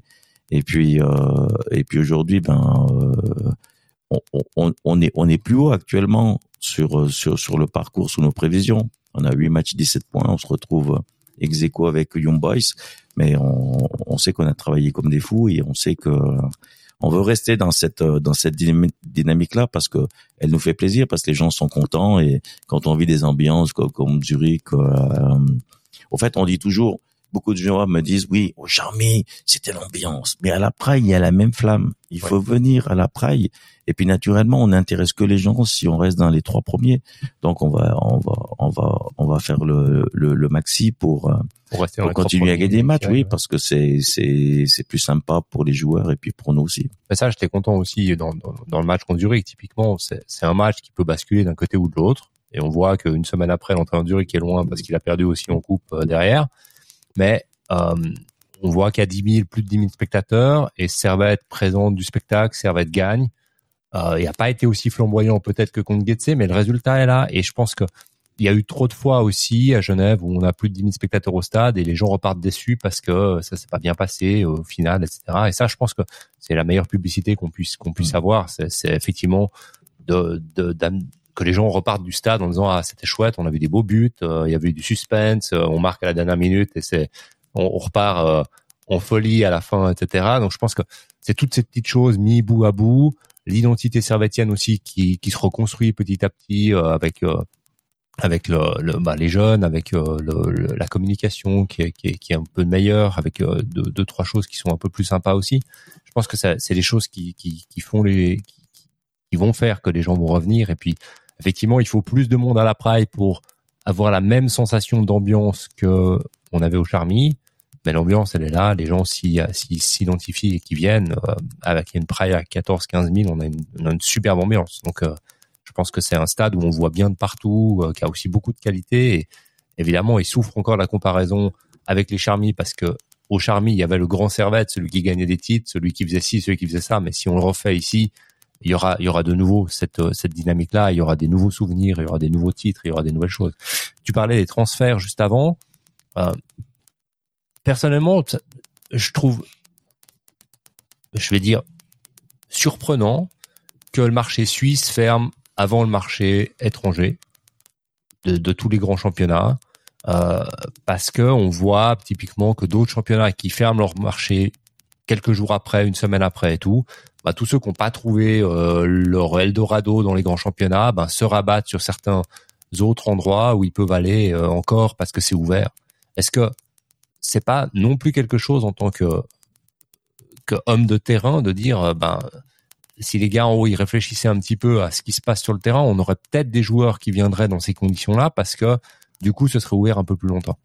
Oui, c'est une bonne question, mais c'est à nous de, de, notifier à notre direction et puis euh, que les gens fassent les réunions à la Ligue, euh, proposent euh, de retarder de, de, de 10 jours, de 15 jours, de 3 Même semaines. de 24 heures ou 48 heures, ça peut être suffisant, mais c'est vrai que...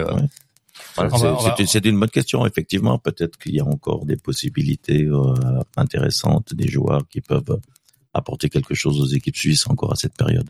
Il y a, il y a une boîte, euh, il y a une, une- on appelle ça une boîte postale, euh, une boîte à idées euh, à la Swiss Football League où on peut mettre ce genre de choses ou bien une- Info at football.ch. hein, il n'y a pas un truc là où on peut faire vite une petite lettre, on l'envoie et puis Tu peux essayer. Tu peux essayer, non Parce que c'est vrai que des fois j'ai l'impression que les, les, les idées elles se perdent un petit peu dans les méandres et puis euh, Il y a, il y a plein de tiroirs et on sait plus dans quel tiroir on l'a mis. Mais bon, on, on est confiant. En tout cas, Je vais utiliser la mitraillette alors.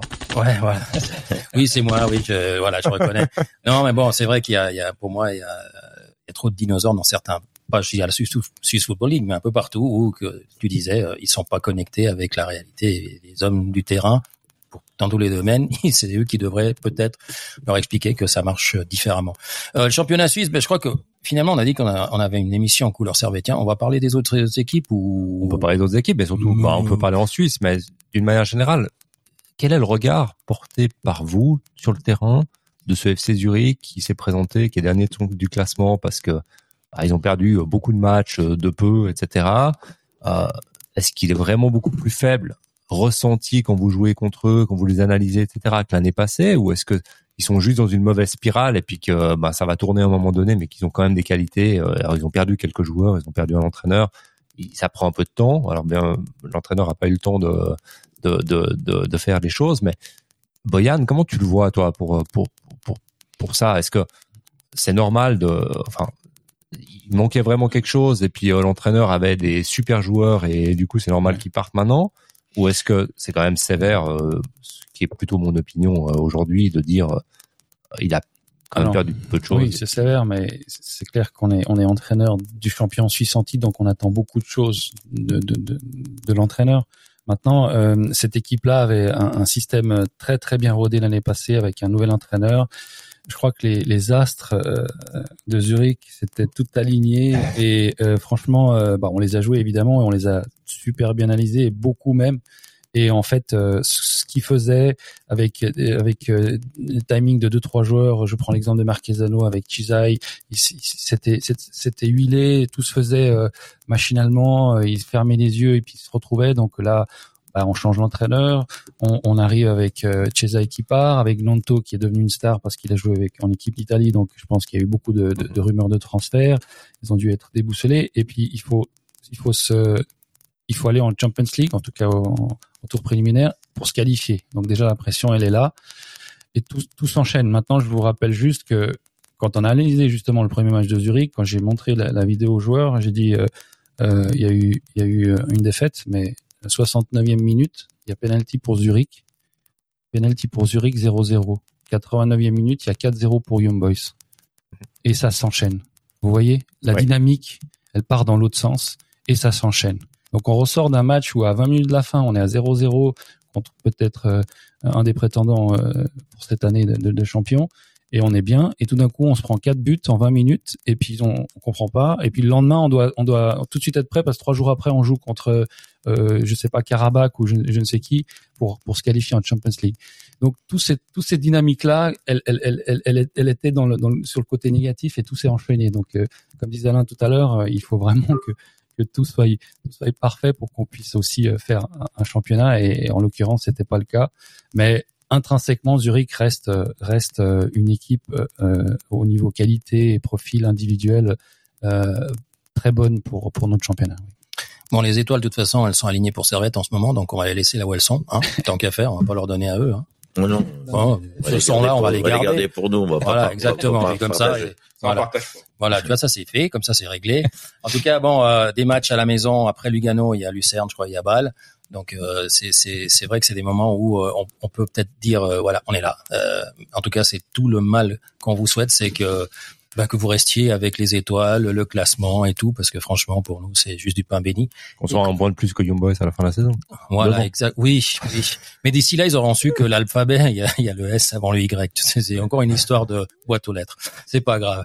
Euh, on, on fait un petit tour des championnats. Euh, on a le Max Marquis du championnat anglais. Vous avez deviné qui ça peut être entre nous trois, hein, euh, voilà. Euh, et puis il a plein de matchs. Mais moi, je vais, je vais quand même, ouais, parce que si tu- que ces gens-là, ils doivent rentrer à la maison à un moment donné. Alors moi, je vais te, moi, je vais te dire, je vais te dire, euh, il t'en manque un. Ah non, non, parle-moi de celui. Ah bah j'ai les trois là. Ouais, je- oui, oui. Ah, allez, vas-y, vas-y, je t'écoute. Alors simplement, bon, euh, effectivement, il y a eu quelques quelques matchs parce que pas tout le championnat a eu lieu parce qu'il y a forcément avec euh, les problèmes actuellement en Angleterre. Mais il y a effectivement eu quelques matchs, quelques résultats. On va juste les parcourir. Wolves a perdu à domicile contre Manchester City, une nette victoire de City avec un but dès la première minute pour euh, non, de Grealish. Ah, c'est Grealish qui a marqué le premier but. Ah, non, il a marqué plus tard. C'est celui qui a des protèges tibia junior. C'est le seul qui joue avec des protèges tibia junior. Ouais, mais il lance aussi son training sur le, le, Voilà. le gars. Euh, Par contre, effectivement, Haaland. Ouais. Effectivement, a marqué le but suivant et le dernier but, c'était pour Foden. Ensuite, Newcastle Bournemouth, il n'y a pas grand chose à dire, il y avait 1 à 1. Et un gros match de Spurs contre Leicester, où là, il y a eu 6 à 2. Alors là, le- au niveau spectacle, il y a eu tout ce qu'il fallait. Par contre, effectivement, pour Leicester, ça devient de plus en plus compliqué cette année. Je pense que la relégation se, pro- se profile à l'horizon, malheureusement pour eux. Il va falloir qu'ils se bougent un petit peu rapidement, parce que ça va être compliqué pour eux.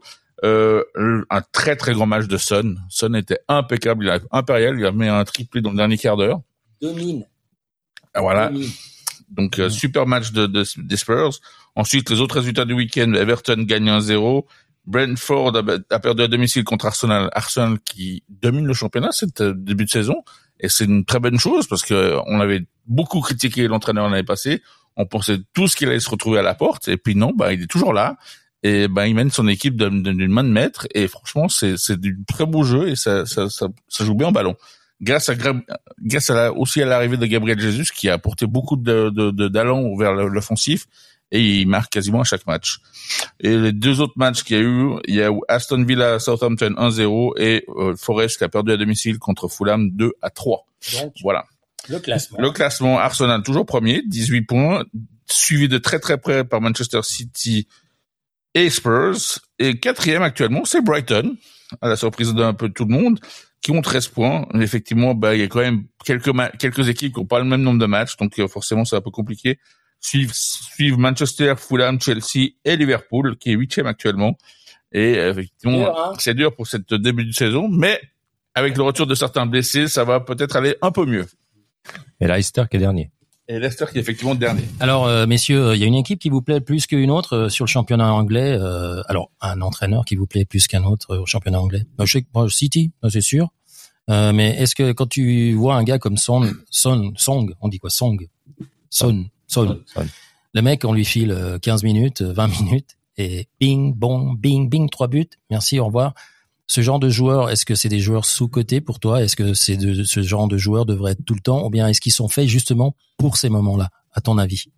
Bon, ils sont faits pour ces moments-là, mais moi je préfère retenir City puis Liverpool. Je crois que il faut dire aussi que c'est très difficile pour une équipe qui, qui des équipes comme Zurich qui font des saisons extraordinaires, comme une équipe comme Liverpool, euh, repartir avec des certains joueurs qui sont plus là, qui ont été euh, des leaders d'attaque, euh, comme Mané qui est parti. Euh, c'est pas toujours facile de relancer la machine. Je crois que c'est qu'au début de championnat, on, on verra si ces équipes retrouvent le rythme, mais mais le grand Liverpool, le grand City, euh, en Angleterre, le football c'est magnifique à voir, c'est c'est une religion. Vous allez dans un stade, ça chante, c'est la communion, c'est c'est un moment de plaisir, c'est c'est vraiment en Europe euh, quelque chose qu'il faut qu'il faut vivre. Je pense que toute toute personne qui qui peut aller voir une fois un match en Angleterre, il faut il faut y aller parce que c'est une communion et et on, on, on traverse un, un, un- un temps, un plaisir euh, énorme. Il faut, faut y aller au match de, de vivre ce genre d'ambiance.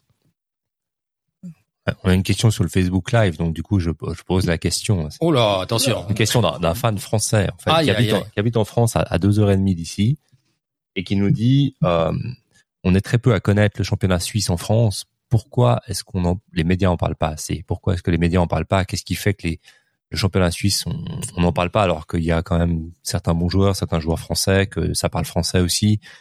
Qu'est-ce qu'est-ce qui à votre avis fait que que- qu'on n'en parle pas assez euh, du côté français C'est Ah, c'est le marketing de, de, de, de, de la Super League, c'est Est-ce que parce que en Belgique, il y en a une qui s'appelle la Jupiler League, et puis il y a plein de monde qui la regarde. Donc, est-ce que c'est une question de branding ou bien c'est une question finalement de, de médiatisation qui n'est pas assez bonne du côté de la Suisse?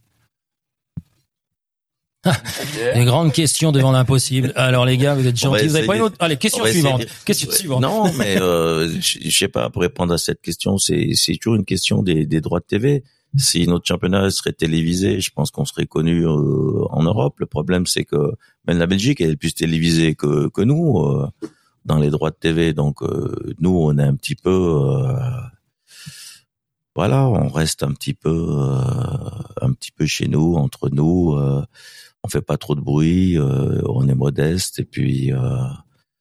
C'est un petit peu la culture au fait de, de, ils ont vendu les autres pays ils ont vendu des droits de TV différemment. Bon c'est aussi des plus grands marchés des plus grands pays c'est 70 millions d'habitants. Quoi la Belgique c'est c'est pas plus grand que chez nous.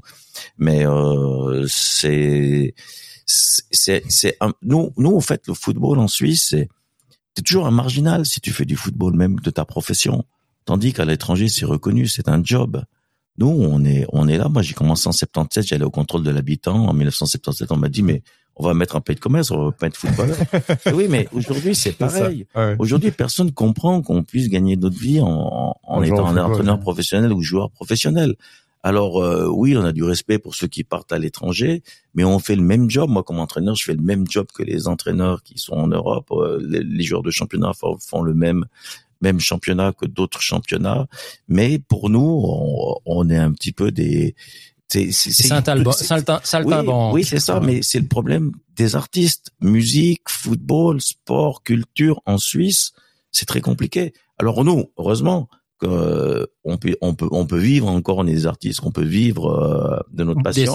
Il y en a d'autres qui peuvent pas du tout euh, euh, vivre de leur de, de, de, de, leur métier artistique ou de leur culture, euh, de ce qu'ils pratiquent comme comme euh, comme soit soit dans la musique ou soit dans le sport. Il y a des sports qui sont très défavorisés. Alors je je suis pas là à me plaindre, mais on n'est pas non plus euh, voilà.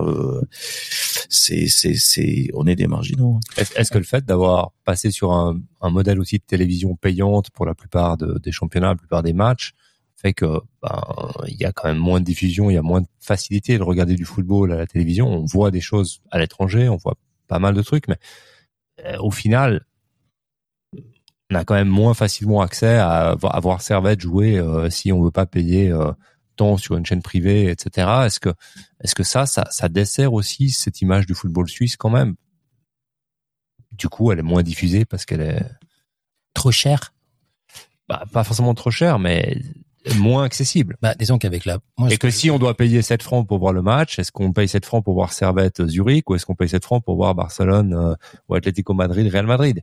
Et puis, dès le moment où il y a le choix, puis que certaines familles n'ont pas les moyens d'acheter les deux matchs, ben, est-ce que, est-ce qu'on regarde vraiment ces matchs-là? Donc, c'est, c'est, un peu dommage. Et, et, mais bon, ce qu'on va faire, c'est qu'on va essayer de, de, de, de de, de, vendre le championnat suisse un petit peu mieux déjà à la radio, hein, puis comme ça, ça mhm. sera bien. Mais pour l'auditeur, juste pour répondre à sa, sa question, euh, avec tous les tous nos joueurs qui viennent de l'Hexagone, ouais. euh, tous, mais vraiment tous sont, sont sont surpris par le niveau du football suisse. c'est clair que faut que ça soit des ambassadeurs. Alors, bien sûr, quand on hésite avec les deux matchs que tu viens d'énoncer, Stéphane, c'est clair que le choix est vite fait pour le pour le téléspectateur. Mais par contre, euh, on verra parce que tu disais que le, championnat belge est suivi. Peut-être c'est à cause de la formule aussi. Peut-être la formule plaît à voir. Là. on verra l'année prochaine si on plus nous suit. Mais, mais euh, vous savez ce que c'est la jupilaire quand même Oui, oui. Hein? Ça, se boit et normalement c'est très frais que ça se boit et puis voilà. Et, la deuxième on n'a pas de brasseur ici euh, pour je sais pas. La deuxième partie de la question c'est Servette, vous le situeriez dans quel niveau par rapport au championnat de France? Quand vous jouez contre une équipe française Est-ce que vous arriverez à, à, à dire bah c'est encore en, en, Ligue 1, c'est en haut, c'est en bas, c'est moyen. voilà, un, spectateur français nous demande c'est comment est-ce que vous situeriez le championnat suisse et Servette en particulier? Moi, je dis certainement qu'on est on est supérieur dans la préparation des athlètes, on est supérieur dans, dans, dans la stratégie, dans dans dans dans, dans, dans ce qu'on ce qu'on maîtrise dans dans notre football. Après, on est on est très peu de licenciés comparé à la France. Et c'est 70 millions d'habitants, donc euh, ils ont ils ont énormément de, de, de potentiels joueurs que que nous on n'a pas. Nous le réservoir il est très faible. Mhm. En fait, euh, c'est par exemple c'est c'est il faut simplement parler de la Coupe d'Europe pour, pour faire ces comparaisons. C'est que c'est qu'il y a des budgets de 50 millions. Euh, Young Boys tous, ils ont pas passé en Champions League avec 50 millions. Bah, l'a pas passé, ils jouent en Conference League, mais ils jouent contre des adversaires euh, où ils ont de la peine, ils les gagnent, mais c'est eux qui ont beaucoup d'expérience en Coupe d'Europe. Et puis nous, on a fait un tour comme Moldé, on a, on a été éliminé. Ça veut dire que nous, on pourrait pas, dans la, dans la structure qu'on a, on serait trop faible pour faire l'Europa League, on n'aurait pas assez de budget, pas assez de joueurs, pas assez de, de maîtrise pour cette compétition-là, qui serait, on, jouait contre des joueurs, contre, contre des équipes comme Villarreal, euh, toutes ces équipes on n'arriverait on n'arriverait pas. Mais aujourd'hui par rapport au, championnat français je pense que on est euh, on, est au niveau des équipes comme Strasbourg comme toutes ces équipes là donc euh, euh, on n'est pas dans les cinq premières mais je pense que une équipe comme Servette on serait dixième dans le dans, dans, le championnat de France. On fera aussi bien que Angers, Lorient, Strasbourg, euh, ces, équipes-là, mais c'est aussi des équipes qui ont qui ont pas non plus une grande histoire. Hein. Il faudrait peut-être parler de Bordeaux, de Saint-Étienne qui sont euh, en deuxième division. En fait, euh, parce que c'est des clubs qui ont qui ont qui ont très peu d'histoire en première division. Donc, je pense qu'on se retrouvait, on pourrait on pourrait on pourrait se mettre euh, au milieu de tableau euh, de première division française. Je pense qu'on a beaucoup progressé. C'est c'est bien, mais encore une fois, on est une ligue formateur. En fait, c'est ce qu'ils ont voulu aussi les dirigeants. Les dirigeants ont voulu faire une ligue formateur. Alors, c'est c'est aussi il faut prendre ça en compte. Je sais pas si ça a Pas bien été l'argent du beurre et la tanière. euh, dans une ligue formateur, est-ce qu'on ne serait pas mieux à 16 ou 18 équipes puis accepter qu'il y a trois ou Alors, quatre équipes qui montent et qui descendent, mais moi, qui, ça fait qui jouent longtemps avec les jeunes ça. et qui forment Moi, je Parce mettrais, que- je mettrais plus d'équipes. Au final, ça enlèverait de la pression aux, aux équipes qui sont plus haut et puis qui, qui Ouais. pourraient qui pourraient rester euh, à construire tranquillement. Et puis ça permettrait de donner beaucoup plus d'opportunités aux jeunes de jouer en première division et de se frotter à ce genre de, de, de, de joueurs. Exactement. Si on prend le salaire moyen en Super League, c'est 12 000 francs. 12 000 francs, Winterthur, ils peuvent le payer. Euh, à Neuchâtel, ils peuvent le payer. Euh, au Tessin, ils peuvent le payer. Donc, euh, euh, si ça serait 100 000 francs de salaire par mois, donc il y aurait peut-être cinq équipes, une ligue à 5 ou à 6, Mhm. mais euh, à 12 000 balles, donc on peut rajouter plus d'équipes. C'est toujours par rapport à, à l'économie. Mais, mais moi, j'ai- toujours voulu beaucoup plus d'équipes, mais euh, on nous a toujours dit, euh, on est toujours confronté au mur euh, alémanique ou euh, voilà, on va un championnat à 10. euh, et puis à 10, on peut être content d'avoir des romans. Oui. Parce que euh, comme ils sont plus puissants que nous, ils sont plus nombreux que nous, euh, on voit bien que les équipes qui sont en dessous dans la dans dans la en dessous de la, Challenge la League. Challenge League, et ben ceux qui arrivent toujours en haut, c'est Toon, Arrow, ces équipes qui s'approchent de là. Ouais. C'est c'est c'est très peu de romans. hein. En tout cas, euh, je, sens- je sens que la boîte à idées euh, de la Swiss Football League demain elle est pleine parce que il y a plein de- je crois qu'ils vont enfin on peut leur donner un peu de boulot quand même. Bah, écoute, Oui, mais on est dans une étude d'avocat, mais Ouais, c'est les avocats demain- qui décident de- du ouais. football suisse. Je hein. crois, je crois qu'il a Vous, pris- vous allez à la. Swiss Football League. euh, moi, j'ai fait beaucoup de séances. Au fait, nous, les, je dis encore une fois, mais c'est pas méchant Non, parce que tout le monde peut s'exprimer. Il faut, il faut échanger. je je viendrai avec euh, vous la prochaine fois, puis on, on amènera les idées, de mais souvent je me retrouve à, l'étape, il y a, il y a, il y a trois avocats. Donc, euh, le crédit d'un avocat comparé à un entraîneur de football ou un joueur de foot, euh, Bah, ça, c'est on est, quelque on est chose souvent qu'on au bas de pourrait- l'échelle voilà. sociale et puis euh, Le saltimbanque, là euh, Certains banques là en face, là, on va, on va lui expliquer comment ça marche.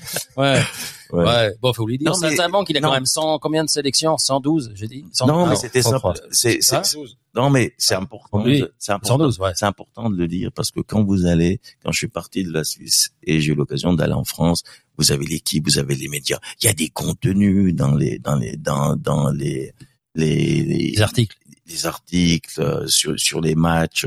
Il y a un respect du footballeur. Il y a il y a un respect de l'entraîneur. Il y a il y a il y a une profondeur dans les articles. Il y a il y a des connaissances. euh, il y a des radios, ça suit. euh, euh, tout ça, c'est beaucoup plus volumineux que que nous. Tiens, l'autre jour, on a fait une coupe suisse là. euh, il y a eu il y a eu il Carouge qu'ils ont perdu. Il y avait une page pour Carouge et puis Servette minimaliste à chaud de fond. C'est pour c'est pour montrer, c'est pour montrer. euh, il y avait trois lignes euh, alors qu'on est équipe de Super League. C'est pour montrer au fait où on veut placer vraiment La barre. euh, le football euh, dans, ouais. le, dans, dans le quotidien parce que euh, c'est vrai que ça c'est quelque chose qui a beaucoup changé sur euh, sur le Servette qui était au Charmy il y avait un article tous les jours sur Servette dans la presse aujourd'hui s'il y a un article le jour avant le match euh, c'est presque un miracle que les gens sachent qu'il y a un match ce week-end-là parce qu'ils ont vu l'article euh, le jour avant. Enfin, va leur appeler Daniel, hein, pour qu'il, qu'il Daniel, écrive euh, plus, Daniel euh, c'est le seul qui écrit alors on peut ouais, pas trop lui voilà. reprocher non plus C'est parce vrai qu'il peut pas faire tout le journal, non, c'est sûr. Effectivement, il peut pas faire tout le journal. Puis je pense qu'il essaye, il essaie de faire beaucoup de choses, etc. Maintenant, euh, d'une manière générale, je trouve que c'est vraiment dommage qu'il n'y ait pas beaucoup plus de- de- d'articles, beaucoup plus de reportages, beaucoup plus de choses sur Servette qu'on va euh, voilà, il y a 30 joueurs dans le contingent de la première équipe. Si on fait un joueur par semaine, ça fait déjà 30 semaines où on a un article, où on a des choses à dire. On va après vers l'entraîneur, on va vers l'entraîneur adjoint, on va vers ci, on va vers ça. On peut faire beaucoup de choses. Donc si on Mais- a envie de faire du contenu et de développer du contenu, on peut. Oui, mais c'est ce que je leur dis. Je dis, mais venez voir comment est-ce qu'on travaille avec les jeunes. On est la seule équipe, on a 50% de, de, de, de gamins qui sont de 2002 à 2005. Venez voir les problématiques qu'on a, parce que quand vous avez un gamin de 17 ans dans le groupe, et puis vous avez des joueurs euh, à maturité, euh, il est encore en scolaire, il doit faire encore des cours, il a encore pas grandi, il doit encore grandir. Il y a plein de choses. Et puis euh, le, le gamin, il a l'attente de jouer, puis il peut pas jouer dans dans dans, dans ses minutes de Super League. Tout ça, c'est complexe que, que nous entraîneurs on doit euh, on doit on doit on doit gérer au quotidien et, et, et, et mettre ensemble, mettre en musique entre guillemets. Alors on parlait du championnat français, ben on rebondit ah sur le championnat français. Euh, Lorient, tu, euh, tu, en parlais, euh, troisième du championnat derrière les deux cadors. ils vont bien cette année. Euh, euh PSG, bon bah ils sont dans une autre dimension. Hein. Chaque fois qu'ils accélèrent, ils mettent un but. Derrière, c'est pas la même chose. Et puis Marseille, chaque fois qu'ils doivent assurer, ils ont un peu de peine à, réaliser. Euh, Lorient, est-ce que c'est une équipe qui peut tenir la route? Est-ce que c'est, est-ce que aussi on parle de profondeur de banc? Est-ce qu'avec une profondeur de banc, on peut rester là-haut? Et sans profondeur de banc, ben on s'essouffle et puis que la saison est beaucoup plus longue la profondeur de banc est importante pour les équipes qui jouent l'Europe et puis euh, régulièrement le, haut du tableau. Je pense que on va pas retrouver Lorient euh, à la 30e journée dans, dans les cinq premiers, je pense pas. Euh, alors Stéphane, il est en train de faire des, des il, il parle avec nos auditeurs, ça c'est extraordinaire quoi. on, est, on, est, on est plein de premières ici. Hein. Ouais, je, réponds, je, réponds, à l'auditeur qui a posé des questions pour lui dire merci pour les questions. Ah ouais, on est des mecs bien à la base. Alors championnat français, pour nous, on est toujours la même chose. Paris, puis après il y aura les miettes. Euh, Lorient, c'est pas mal. Euh, Nantes, c'est pas mal. Saint-Étienne, un club où tu as joué. Euh, Qu'est-ce qui se passe pour que finalement euh, les choses qui se passent un petit peu en dehors du terrain, ça arrive sur le terrain finalement et que la sauce elle prenne pas, puis que il y a l'envie, il y a les spectateurs, il y a le stade, il y a tout. Et euh, ça, ça, ça, ça, te chagrine un peu quand même de voir euh, cette situation-là? Oui, bien sûr, mais je pense que Saint-Etienne, ça fait dix ans qu'il s'accroche euh, en première division française, où, où il doit faire énormément, trouver énormément de budget pour c'est très très cher une équipe professionnelle. Euh, pour Saint-Etienne, c'est très très cher euh, euh, d'arriver à une équipe qui est qui est compétitive et, là ils ont ils ont passé très longues années là en première division. Puis à un moment donné, ça casse et, là et là et là ça cassé. Donc et puis aujourd'hui, il faut freiner la casse. Ils sont au fond de classement en deuxième division. et il faut repartir avec. c'est c'est c'est ce que c'est ce que nous on peut pas faire au fait en Suisse. Donc on, on est on est on a compris qu'on devait faire de la formation, on a compris qu'on devait intégrer des jeunes, on devrait on a compris ces choses-là parce que on n'aurait jamais des budgets pour tous ces budgets là pour Bordeaux, pour Saint-Étienne, c'est à risque. Ou à Bordeaux, ils ont explosé aussi, ils ont été dans des gros budgets si s'il y a pas l'argent à un moment donné, ils veulent suivre et puis euh, puis ils se cassent la gueule. Donc euh, est-ce que c'est est-ce que c'est vraiment nécessaire d'avoir des gros budgets pour pouvoir être être en première division française ou est-ce que la formation justement d'avoir des jeunes joueurs, de former des joueurs et de les, les encadrer avec certains certains joueurs d'expérience fait qu'on peut on peut tout à fait avoir une équipe performante à condition de, de, faire un bon travail de formation et de détection sans forcément exploser son budget. Ou est-ce que c'est absolument incompatible? C'est euh, je pense que la, base de toute manière c'est de former mais ces équipes euh, ces équipes elles ont des centres de formation ont fait du très très bon travail ces, ces dernières années en France au niveau de, de la formation. Mais après, il y aura, il y aura toujours cette euh, cette euh, cette possibilité bah, de s'offrir des Audi, des Mercedes et puis euh, des Porsche, des, des, voitures les plus chères, des joueurs les plus chers et puis ils vont tous aller chercher à avoir des, des joueurs parce que ça, ça, ça, ça vient dans les directions des clubs, des agents, des joueurs et puis euh, c'est en fait c'est très compliqué. Euh, c'est comme ça aujourd'hui. Heureusement que, que en, Suisse c'est un peu plus calme, euh, un peu un peu plus calme, et puis que que Servette, on a passé ces périodes difficiles où tout d'un coup il y avait une surenchère, où tout d'un coup on partait dans des délires complètement fous, et puis on n'arrivait pas à assumer. Aujourd'hui, on est on est on est beaucoup plus plus raisonnable. Je pense qu'il faut de football suisse, beaucoup de, de clubs ont connu des faillites, et puis ils sont beaucoup plus sages. Euh, et puis l'accent en Suisse, dans beaucoup de domaines, c'est c'est la formation, le développement des jeunes, c'est une bonne cause il y avait beaucoup de Fiat qui devaient arriver, euh, des, des Ferrouz qui devaient arriver, puis euh, ça est parti en cacahuète. Mais aujourd'hui, on est dans une autre. Euh, il y a Mati qui attend sa porte. Ouais, il y a Mati, Mati il, a, il, a, il a toujours, il est toujours au garage devant un à une, mais bon, ça va pas le faire.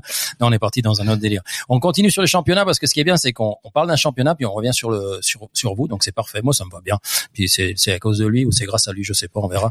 Euh, on va on va partir sur l'Italie. Euh, L'Italie, un, une équipe qui vous plaît plus qu'une autre? Contre le Milan, le grand Milan qui revient, sauf que, eh ben, le fils de Cholo Simeone, il leur a fait comprendre qu'il faut en rajouter un peu plus. Euh, Tout d'un coup, Léao n'est plus là, ça marche plus pareil. La Juve, elle est à la rue. je- euh, je sais pas, ils ont été voir le Grand Prix, puis ils ont oublié de jouer au foot. Euh, Il y a une équipe qui plaît plus euh, en Italie ou tu vois qui c'est Ouais, Enfin, Vous voyez qui cette année tout en haut? Et euh, je sais qu'Alain, il aime bien le jeu de l'Atalanta. L'Atalanta, le Bergamo, et qui a qui a qui a bien performé du côté qui de. qui est, qui est bien, bien performé ce Qui- week-end. Ouais, elle a été battre qui? Ils ont, ils ont battu euh, Mi- Milan, non Non. La Rome. La Rome. La Rome. Oui, c'est Et juste. ce cher Mourinho, il a trouvé- il a réussi à se faire expulser. Je sais pas pourquoi, hein, mais lui, il a pris, euh, il a pris le rouge directement. Je pense qu'il Ouais. est un peu monté dans. Ah oui. Voilà. Il est rentré sur le terrain. et ça Ouais, passe, il a euh, expliqué. euh, Voilà, il, il s'est pris pour ce qu'il n'était pas à ce moment-là. Donc, euh, ouais, l'Atalanta, qui a- avec avec ce qui s'est passé euh, la pandémie, je crois qu'ils ont énormément souffert. Et puis, c'est un club aussi qui qui qui ils forment des joueurs, ils ont des bons joueurs, ils savent acheter des joueurs. Et puis, et chaque année, c'est c'est un perpétuel recommencement. Donc, euh, ça a du mérite. Ouais, ça, ça, a beaucoup de mérite parce que c'est vrai que l'Atalanta de Bergame, euh, c'est un club qui était pratiquement inconnu là.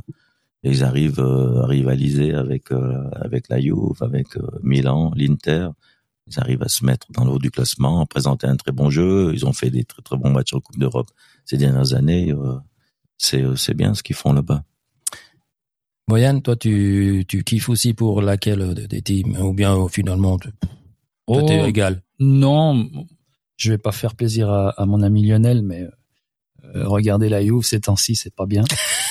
Euh, non, bah on a on a on a un peu grandi avec le Milan de Sacchi. euh, J'avais des, des copains napolitains quand euh, Diego jouait à Naples, donc je connais tous les chants qui, qui insultent les Juventines. Donc ces deux équipes. C'est sympa, euh, boulot différents. matin euh, chez vous. Non, hein. tu là, chantes toi le matin, parle- à je te Lionel parle- ou Je te parle quand j'avais 15 ans. Ah pardon, excuse-moi. non, je pensais qu'il y avait un moment on- de on le charrie- chorale. On le charrie un peu Lionel parce que la Juve, on la reconnaît plus quoi. Il a critiqué la VAR ces derniers dix jours comme ça. Oui, parce qu'il y a eu un but qui a été refusé. euh, Ah, pour une fois que c'est c'est c'est contre la Juve. Ah, des fois, Mais c'est- c'était, mais c'était comme les. La VAR, c'est comme les camions. Il y a un angle mort, tu vois pas. Donc à un moment donné, euh, voilà, faut, faut enlever l'angle mort. Avant l'angle mort, il est du côté roman. euh, pardon. Non, Ouais, chez nous, c'est plutôt celui-là, Ça a l'air d'être plus ouvert cette année, je crois, en Italie, parce qu'on voit la Talente, on voit Naples, on voit bon Milan qui sera certainement là. Mais je pense que la n'est n'est pas morte. Ils ont quand même un, un fond de joueurs qui est. Bah, c'est pour ça qu'on même avec, l'avait Cassignor, ça vraiment qu'elle vit, hein, donc Ouais. celle-là, elle meurt jamais, quoi. Elle meurt jamais. Elle meurt jamais. Euh, du côté de l'Espagne, on fait vite un petit tour. Alors moi, je suis pas très objectif parce que je vais vous parler du Real, Ah oui, puis on en a pour trois heures. Donc euh, un, un, un- on va dire Barcelone qui roule pas mal, euh, beaucoup d'argent dépensé, euh, beaucoup de leverage, comme on dit dans le système bancaire, un peu risqué. S'il y a pas de titre, ça peut faire mal, mais sur le terrain, ça tourne pas mal. Qu'est-ce que t'en- parce que là, t'as un, t'as un, gars du Barcelone Mhm. aussi. hein. Sur le terrain, ça tourne pas mal, ça fait relativement plaisir. On a, on a, on a discuté la semaine passée du match à Bayern où ça peut tourner dans un sens, puis pour finir ça tourne dans l'autre, euh, avec euh, encore quelques fragilités, mais qui viennent aussi du fait que l'équipe, bah, elle vient de se construire, et puis du coup, il faut du temps pour les automatismes, il faut du temps pour trouver certaines bases qui, qui font que les, les gens travaillent les uns pour les autres et correctement. Mais par contre, c'est vrai que d'avoir un joueur comme Lewandowski devant, avoir deux trois autres joueurs qui travaillent et puis qui, qui ont de la ramené de la solidité à ce à ce Barça, ça, ça fait plaisir. Euh, Qu'est-ce que vous en pensez de, de, votre côté? Ouais, moi j'adore euh, j'adore Barcelone. C'est vrai que l'année passée c'était très compliqué pour eux parce que financièrement tout le monde partait du, du club et puis bon il y a eu la grande euh, période avec avec Iniesta, avec euh, Ravi, avec euh, Messi, avec des joueurs d'exception, euh, Puyol, avec euh, Piqué qui était plus jeune, Busquets, donc ce grand Barcelone là. Euh, et puis euh, naturellement à un moment donné il y a y a un cycle qui s'arrête et puis il faut il faut reconstruire. Après il y a les problèmes financiers qui arrivent derrière derrière qui suit et puis et puis là c'est une équipe qui qui a fait l'effort de se reconstruire il il faut il faut leur donner encore encore du temps et je Ravi j'aime beaucoup je pense que il va suivre euh, la ligne du du du, Barça je pense qu'il arrivera euh, à amener une équipe compétitive cette année le, le cycle, la transition, c'est quelque chose qui est inévitable d'arriver à la fin d'un cycle et d'avoir un creux de vague où on en- il y a quand même des équipes qui arrivent à anticiper ces fins de cycle et puis à renouveler au fur et à mesure leur, leur contingent. Est-ce que c'est c'est une tâche très difficile quand on est dans la compétition jour après jour puis on se dit ben on a Stevanovic, on a X ou Y qui nous fait la différence et puis du coup, on pense pas à derrière, à ce qui va se passer quand il sera plus là, ou est-ce qu'on on y pense quand même, puis on essaie de préparer ça, puis ben, des fois ça marche, des fois ça marche pas, puis qu'on arrive justement à cette fin de cycle qui, qui où tous les bons ou beaucoup arrivent en- à la fin. Ouais, mais c'est fin de cycle, tous les tous les grands clubs l'ont connu. Euh, Juventus, c'est peut-être cette année. euh, même qu'ils ont recruté pas mal de joueurs. Il y a eu le Grand Milan qui a Mhm. qui a eu son cycle. Peut-être cette année c'est un peu Bayern Munich qui est en difficulté. Euh, euh, il y a, il y a, il y a eu Il y a eu Barcelone. Bâle, il y a eu B. hein, Ouais, mais c'est inévitable. À un moment donné, vous avez une génération de joueurs qui jouent ensemble depuis des années, qui se connaissent bien, ils jouent les yeux fermés, sont des grands joueurs, 5, 6, 7 joueurs de classe. Et tout d'un coup, il y a les fins de carrière, il y a les départs. Ils ont un certain âge, il faut, il faut renouveler. Vous n'avez pas tout de suite, euh, euh, vous trouvez pas tout de suite, même sur le marché des transferts, euh, euh, la qualité. Et puis, comme je vous ai dit, c'est, c'est aussi une construction humaine. Mhm. Donc, euh, il faut l'adaptation. Moi, je m'aperçois à Servette quand il y a un, un nouveau joueur qui, qui vient chez nous, c'est six mois. C'est six mois. Si on voit Rodelin de ce qu'il produisait l'année passée ou cette année, c'est un autre joueur. Pourtant, c'est un joueur d'expérience Mhm. qui vient de, de la Ligue 1, euh, Ronny Rodelin. Donc, euh, pour expliquer que, que, que le changement, même dans la langue française, puisque c'est un Français qui vient à Genève, euh, euh, un autre championnat, il y a l'adaptation et, et pour, pour, pour tous les joueurs, c'est un petit peu, il y a cette période d'adaptation qui dure euh, six mois. On parle d'un autre championnat? Bah, moi, euh, on avait dit qu'on parlait des Belges et, Et les Allemands, et des, Allemands des Allemands et puis des Hollandais aussi, parce qu'il y a un super match. Je sais pas si vous l'avez vu entre euh, PSV de Ruud van Nistelrooy et le, le, ah, Feyenoord de Rotterdam. Euh, C'était un festival de buts. Donc, euh, mais, vas-y, sors, toi, tu es le spécialiste allemand quand notre teuton n'est pas au rendez-vous. Bundesliga, Union Berlin, en tête du championnat. Surprenant. Entraîneur suisse. Euh, c'est à la fois surprenant et ça peut ne pas l'être parce que quand on parle de construction d'équipe, de, de, fait que ça travaille depuis un certain temps et puis que, puis que ça, ça marche, euh, la dynamique est pas mal. Derrière, ben, le Bayern, il y a eu quand même du renouvellement avec le départ de Lewandowski, avec deux, trois choses. Donc ça met un petit peu de temps à se mettre en place quand même. Et puis bon, on a Borussia et d'autres qui sont toujours un peu inconstants euh, d'une manière générale de ces dernières années. Comment est-ce que vous percevez en fait la Bundesliga quand, euh, quand on est euh, entraîneur en Suisse on, on- on a une tendresse particulière avec la Bundesliga ou pas forcément parce qu'on est plutôt latin puis on va chercher plutôt les championnats latins en étant en étant roman? En Suisse, on est un petit peu dans les trois, hein, euh, Mhm. puisque les Suisses allemands, c'est la Bundesliga, nous, c'est la France, et les Italiens, c'est c'est l'Italie. Donc, automatiquement, on s'intéresse aux, aux trois championnats, plus que, que la Belgique. Mais la Bundesliga, bon, c'est l'écrasante domination depuis des années de, de, Bayern Munich. Et effectivement, le fait de gérer un Lewandowski qui va quitter, c'était très tard dans la saison. On voit que ça, ça a perturbé. Et puis, c'est quand même un joueur qui fait la différence devant, qui est plus là. Donc, euh, ils, subissent un petit peu le, contre-coup un petit peu de, de ce départ. Tout le Bayern Munich avec euh, avec ses autres stars. Aussi, ils ont dominé, ils ont dominé euh, le championnat ces dernières années. Ils ont été très forts en Europe. Donc, euh, il y, a, y a- y a un petit passage à vide. Mais je pense que ces équipes vont vont revenir parce que là, on est dans dans- je crois, je crois pas une minute que l'Union de Berlin va, va gagner le championnat 38 après huit journées. ouais. Tout le mérite que j'ai pour Fischer et puis le travail qu'il fait là-bas, qui est, qui est extraordinaire. Déjà, il est en place depuis longtemps. C'est passé un championnat qui est très très dur. Les médias sont sont sont, sont agressifs et tout pour résister là-bas. C'est euh, il y a beaucoup de pression et, et c'est fantastique. Donc, euh, en fait, on est on est carrément qu'au début et euh, le championnat se joue sur 12 mois et, et cette année c'est un petit peu particulier parce qu'il y a cette Coupe du Monde qui est entre deux. Il y aura il y aura deux mois d'arrêt donc euh, euh, c'est un inconnu aussi pour euh, Le retour des tous les joueurs. clubs. Ouais, le retour des joueurs, euh, euh, cet arrêt et, et, Et- Ouais, Malvenu. ça reste- ça reste On une va dire surprise. Et, et vous avez beaucoup de contacts avec les, les entraîneurs suisses qui sont à l'étranger. Il y a certains avec qui vous avez des contacts, avec qui potentiellement vous pouvez aussi discuter de faire prêter certains joueurs qui jouent peut-être pas là-bas puis qui seraient heureux de venir là ou ou c'est pas c'est pas vraiment encore dans dans l'air du temps d'avoir ce genre de Oui, on a toujours des contacts avec les entraîneurs qui sont qui sont à l'étranger, surtout les périodes de mercato. On leur demande s'ils ont un joueur qui peut rentrer dans notre budget, mais mais mais souvent c'est très compliqué parce que Bah, ça, ça fait du 44 et puis c'est une boîte de 39. voilà c'est ouais, Ouais, c'est encore c'est encore moins que 39 hein, Ouais. Ah, allez, allez, ok, non mais parce que on a eu sollicité des jeunes qui ont des, des contrats euh, à 30 000 40 000 euros dans dans dans, dans des ligues en France euh, qui jouent pas qui sont jeunes qui jouent pas c'est impossible pour nous de C'est surtout de- incroyable qu'ils de- soient à ce niveau-là, mais de- bon, voilà, ça de s'aligner mais bon c'est c'est des présidents oui. C'est Ah, ouais, c'est c'est des groupes c'est des groupes américains aujourd'hui le, football est comme ça euh, euh, avant il y avait un président millionnaire aujourd'hui c'est des milliardaires donc euh, c'est euh, Bah, en tout cas- c'est c'est très très lourd hein c'est oui, ça fait, ça, ça pèse plus, quoi. ouais En tout cas, Nunon Berlin, euh, 2019-2020, 11e. 2020-2021, 7e. 2021-22, 5e. Bon, on sait jamais. Parce qu'ils ont failli être en faillite et je crois que c'est les, les, les, supporters qui ont apporté 1,5 million en 2003, 2005 par là-bas et qui ont sauvé le club. Donc c'est les gars qui reviennent de nulle part. Ils étaient de l'autre côté du rideau en plus. Donc euh, ils ont pas comment ils ont enlevé le rideau, ça, ça fait mal. Donc euh, ils ont du mérite quoi. Ils ont du mérite. Euh, L'Allemagne, c'est toujours les mêmes qui gagnent. euh, c'est toujours le Bayern qui gagne. Puis après on passe Alors, au suivant. Sur le principe, euh, oui. Sur la longueur, euh, on voit pas quelqu'un d'autre que le Bayern gagner. Et je pense que Borussia Dortmund, de nouveau, Il n'y a chaque pas le cyborg. Il est plus ils, là le sont- cyborg. ils, ils ont, ils ont quand même une inconstance crasse qui, qui, qui leur pèse, euh, qui, leur- qui leur pèse beaucoup. C'est le, même principe après qu'en France. Le PSG, s'ils font pas n'importe quoi, euh, les autres sont trop inconstants pour pour prétendre passer devant le PSG sur une longue- la longueur d'une saison. Maintenant, bah, ça arrive de temps en temps. Heureusement, c'est encore la beauté du football où tout à coup on a euh, Montpellier qui passe devant, Lille qui passe devant, euh, etc. Et puis qui fait que bah, potentiellement on peut avoir des surprises. Atlético Madrid qui, qui gagne en Espagne.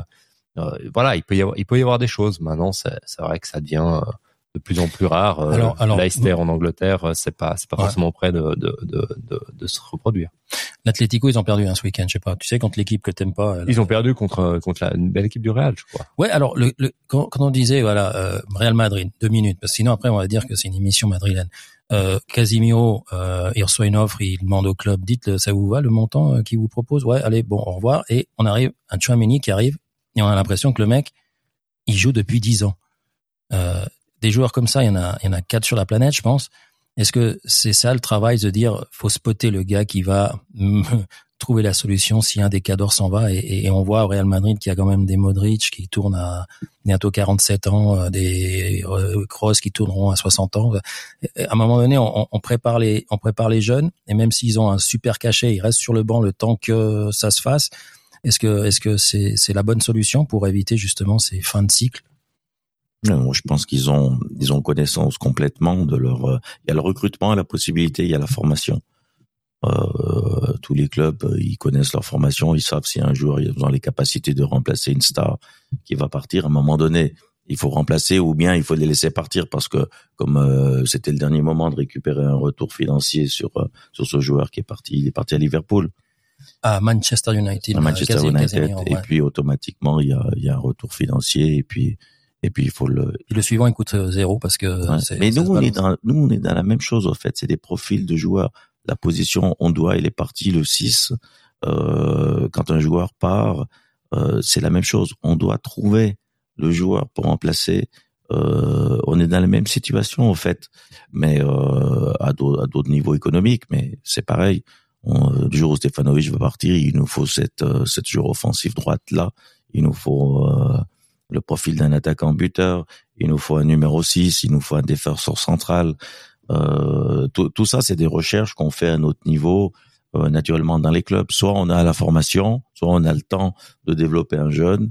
Le jeune accepte aussi le projet du club pour euh, s'améliorer pour venir à cette position. Ou il y a le, éventuellement le recrutement, naturellement toujours nous du recrutement avec des joueurs libres, parce qu'on peut pas payer le moindre sou pour euh, acquérir des joueurs qui sont qui sont euh, des grands championnats. Alors, on a fait un peu le tour des, des championnats. Bah, en Belgique, le- ce qui est dommage, c'est de voir Anderlecht aussi loin dans le, dans le classement. Et on a des Antwerp, euh, on a quoi On a Genk, on a Bruges, le FC Bruges, hein, le standard. Et puis en, en Hollande, bah, on a vu euh, un Van, de, Ruud van Nistelrooy qui, qui, qui arrête sa carrière, qui arrive qui reprend une domaine. Et franchement, on a vu énormément de buts. Mais ce que j'ai remarqué aussi, je sais pas si vous l'avez remarqué, que dans ces championnats-là, malgré que c'est plus connu que le Suisse, malgré qu'il y a plus d'argent que dans le Suisse, les défenses font sacrément des erreurs. Il y a, il y a beaucoup de désajustements euh, derrière, et que c'est pour ça qu'il y a plus de buts. C'est pas parce qu'il y a des grands talents devant, mais c'est parce qu'il y a pas mal. Est-ce que, est-ce que hum, vous avez remarqué ça ou bien bon, c'est parce qu'il y, a, il y a un autre championnat au Portugal qu'on n'a pas parlé, un, un certain Vincent Sasso, je crois que ça vous rappelle des souvenirs. On va, on va en parler après. Mais pour parler du Belge et, du, Hollandais, est-ce que, est-ce que, parce que moi j'ai regardé les matchs et je me disais mais purée derrière les gars, euh, voilà, c'est, c'est, c'est, ils sont dans le dur quoi. Ouais, c'est des championnats qui, sont portés surtout surtout le championnat hollandais qui est, vraiment euh, porté sur l'offensif. Quand on quand on regarde un petit peu leurs entraînements et tout, c'est c'est vraiment l'offensif qui, qui prime sur sur sur le côté défense. Euh, je pense qu'on peut plus énumérer des joueurs hollandais euh, de légende offensifs que des Que des défenseurs. Peut-être qu'Alain se souvient de certains, mais en tout cas, moi, je suis moins capable de dire des, des défenseurs, mais, mais je pense que c'est surtout ça. euh, après, c'est vrai qu'on on regarde de temps en temps des, des équipes aussi. Il a, il a pas cité l'Ajax. On regarde souvent des, des- on montre même des fois des, des petites séquences aux, aux joueurs du pressing ou bien des choses comme ça ou, ou de la finition. Et c'est vrai que c'est un, championnat qui est intéressant euh, au niveau de la jouerie et c'est très ouvert. Alors, euh, comme on, on est puriste, on aime bien voir le, le côté de la belle action et puis on essaie d'oublier un petit peu le, le côté, le côté. euh, euh, On reste avec le du 4-3. défenseur. On Ouais, reste avec le exactement. 4-3. Ouais. Ouais, de ce côté-là, je pense. que Mais, effectivement, l'Ajax, c'est aussi fantastique. C'est, c'est, c'est un club exemplaire qui perd beaucoup de joueurs et puis chaque année ils sont là, ils arrivent à, à renouveler, ils ont, ils ont une formation exceptionnelle et, et ils arrivent aussi sur le marché des transferts à amener des joueurs euh, pas très connus et puis à les, à les modeler à leur système. C'est- L'Ajax, c'est vraiment un exemple. hein, C'est vraiment un exemple à suivre. Alors avant de parler de la Fédération française de football, on, on va vite faire un petit saut sur le Portugal, parce que sinon Luciano qui fête son anniversaire, d'ailleurs on lui souhaite un bon anniversaire. Hein, Ouais, merci, nous- Luciano. Ouais, parce que sinon il va nous fracasser. Euh, Vincent Cinso, euh, deux fois dans l'équipe type, euh, ils sont tout en haut du championnat. Ça fait 20 ans que ça leur arrivait pas avec Boavista. Euh, ça, ça vous fait plaisir de- que qu'un joueur qui, a, qui, a, qui est passé par le Servette puisse avoir ce genre de, de, de, progression? Parce que j'ai l'impression qu'il qu'il qu'il continue à, à grimper les échelons. Mais pour l'instant, euh, on n'a que du progrès au Servette. Alors ça plaît ou ça plaît pas ce que je vais dire. Mais on se retrouve, on Mais c'est n'a jamais été non, premier ex enregistré, on va publier, on va Non, on n'a jamais été premier ex aequo après huit journées. C'est le meilleur parcours qu'on fait depuis 20, 22 ans de départ de championnat. Vincent Sasso nous a quittés. Euh, il, est- il, il est parti là-bas au Portugal et puis ça va bien sa carrière. Donc euh, il a appris des choses chez- nous. En fait, euh, porter le maillot Grenat, c'est- avec les bien. valeurs, les valeurs portées de ce club depuis 130 ans. L'histoire de ce club, il, il, il- les joueurs qui ont joué au Servette, c'est pas une petite adresse. Et, et ce qui est fantastique, c'est qu'il y a un rayonnement positif. Tous les joueurs qui ont passé au Servette, ils aiment ce club. Tous les joueurs qui ont passé au Servette, ils disent, nous, on n'a pas trouvé ça ailleurs dans d'autres clubs. Et c'est, c'est très enrichissant aussi. Donc, alors, on n'a pas, on n'est pas chaque année champion. Je vois bien. Euh, le dernier titre, c'est en 1999. Et puis, euh, mais il y a des belles choses qui, qui, qui se passent. Et puis, Vincent Sasso, chez nous, il a, il a, il a, il a progressé. Le travail qu'il a fait chez nous, aujourd'hui, euh, l'amène à faire des performances à Boa Vista. Ouais, mais ça, et ça, il, est, il aime bien les petits pads là. Et, après, il faut le laisser parce qu'il a, il a découvert ça il y a pas longtemps Ah, et le gars, je il, mettre la musique fait. voilà. bon, on va, on va faire un petit saut parce que ce qui est extraordinaire avec les gens qui ont plein de choses à raconter, c'est-à-dire qui ont une carrière énorme. Le temps passe parlais vite. le temps passe tellement vite que je sais pas si tu dois rentrer chez eux. qu'on ne déroge pas euh, Ouais, à, la- à la Valaisan Connection et qu'on Euh, est à deux On heures d'émission pour l'entraînement demain matin. Ah ça, ouais, ok, d'accord. Bon, voilà. Puis les bars ouvrent encore tard, donc mais on, ça, on- on- ça ne nous regarde pas. hein, d'accord. On va parler de la, la FFF, FFF. Euh, Est-ce qu'on peut préparer un championnat, enfin une Coupe du Monde, en sachant où on va avec tous les problèmes euh, climatiques, euh, de personnes qui sont, enfin, il y a une émission hier qui a commencé à en parler, mais finalement ils ont juste ouvert, le, puis ils n'ont pas été prudents. Mais bon, voilà. Est-ce que c'est difficile de préparer une Coupe du Monde quand on a euh, un gars, un marabout, euh, un mec en tôle, euh, l'autre qui veut pas faire les photos avec la fédération et qui arrive à faire retourner la fédération, et, des accusations qu'il faut encore prouver, hein, parce que les journalistes ils aiment bien mettre de l'huile sur le feu. J'ai l'impression qu'ils en font un pataquès hein, pour essayer de déstabiliser. Comment on fait quand on est entraîneur d'une équipe nationale et qu'on se fait tirer dessus par les journalistes avec des questions qui n'ont rien à voir avec le terrain? Ça n'arrive pas au Servette, donc. euh, C'est Alain, c'est Alain qui va aux conférences de presse. Alain n'a pas de commentaire. Bon, mais là, euh, nous, Bon, on, il y a on pas autant pas de on m'a pas demandé si on se déplaçait en jet privé parce que c'est pas le cas, donc j'ai pas pu répondre une connerie. Puis des chars à voile, on en a pas vu autour de la, du stade, donc c'est pas non plus ça. Donc euh, non, mais c'est- est-ce que c'est, c'est devenu un jeu du, des médias pour euh, aller plus clair, de, d'essayer de déstabiliser avec des questions qui n'ont rien à foutre, en gros, qui n'ont rien à voir avec le foot, mais c'est tellement vendeur. Est-ce que tu vis ça de temps en temps en Suisse, ou bien c'est quand même pas aussi euh, voilà, parce que du côté de, l'Hexagone et quand on va vers le sud, c'est juste, c'est plus des journalistes, c'est des, c'est des people. Nous, on a, on a une petite affaire Gavranovic qui, qui a eu deux lignes euh, dans les journaux. Et puis, euh, puis ça s'est arrêté là. On a posé la question et puis c'est fini. Alors que c'est, c'est, ça, ça dépasse. C'est quand même des Ça dépasse l'entendement, j'ai l'impression. proportions. Et ce qui est, ce qui est bizarre un petit peu, c'est que tout arrive maintenant. quoi. Tout arrive maintenant alors que il y a des choses qui se sont passées. il y a- il y a C'est pas- une pure coïncidence. C'est c'est une spécialité française. Exactement, c'est se tirer une balle dans, dans, dans son propre pied. Quoi. Donc C'est- euh, ouais, c'est, c'est, on regarde ça un peu de loin parce que c'est pas des, des sujets qui nous sportifs nous intéressent beaucoup parce que c'est voilà, on préfère se euh, se consacrer sur le sur le sport ou bien savoir euh, qui Deschamps a pris par exemple sur sa liste. C'est beaucoup plus intéressant. si- ouais, savoir est-ce que Marabout, est-ce que non mais c'est c'est vrai que c'est c'est, c'est pas des articles qui nous euh, nous plaisent quoi.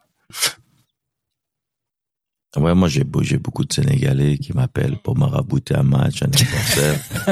c'est c'est 2000 balles et chaque fois je leur dis bah écoutez, euh, je pense pas que la direction va entrer dans ce genre de, de situation. En tout cas pas moi, je vais pas vous donner 2000 balles pour euh, marabouter le, le gardien adverse, mais Si vous êtes libre et gratuit, ça va être être intéressé. mais ça doit certainement arriver. Il y en a ceux qui, qui doivent participer à ce genre de truc. Je crois que Christian a dû essayer une deux fois. Aïe, aïe, aïe. Bon, t'as, été servi, là, pour la fédération, ou, ou tu veux Ouais, rajouter non, encore non, quelque chose, parce que que, voilà, c'est du grand n'importe quoi, à la fin. Bah, c'est du n'importe quoi. Bah, après, c'est, voilà, c'est, comme on dit, c'est souvent une spécialité française quand même de, de, de, de sortir toute une série de dossiers négatifs, que ce soit sur l'équipe qui marche, que ce soit le PSG, que ce soit l'équipe de France, que ce soit ci, que ce soit ça, toujours essayer de chercher des problèmes et de monter en épingle toute une série de problèmes dans des, dans des moments qui sont pas appropriés. Euh, après, ben, peut-être qu'il se passe vraiment des choses et puis que voilà, mais euh, je sais pas quelle réaction euh, devrait avoir la fédération française sur sur un cas comme Mbappé. Euh, je trouve je trouve quand même surprenant que que le gars va en sélection dise ah moi je fais pas les photos parce que voilà euh, ça fait partie des obligations de l'international français. Il a signé un truc qu'il doit le faire. Et puis il le fait pas. Puis il a pas l'air d'être sanctionné plus que ça non plus. Donc euh, en tout cas ça, ça communique pas non plus là-dessus puis d'une manière générale je trouve irrespectueux pour les autres joueurs du, du, du, de l'équipe et, et tous ceux qui ont qui sont venus avant et qui ont participé à ça qu'on doive revoir les clauses que etc peut-être mais la manière de faire, je trouve choquant, mais euh, voilà, peut-être que euh, il est passé tellement dans une autre dimension qu'il voit plus le, le, le problème et puis que ça, ça devient difficile à gérer. Mais on, on parlait, on parlait d'ex- d'exemplarité aussi sur les joueurs, sur la- l'attitude, sur le fait de, de créer une équipe, de créer un lien avec les autres, etc.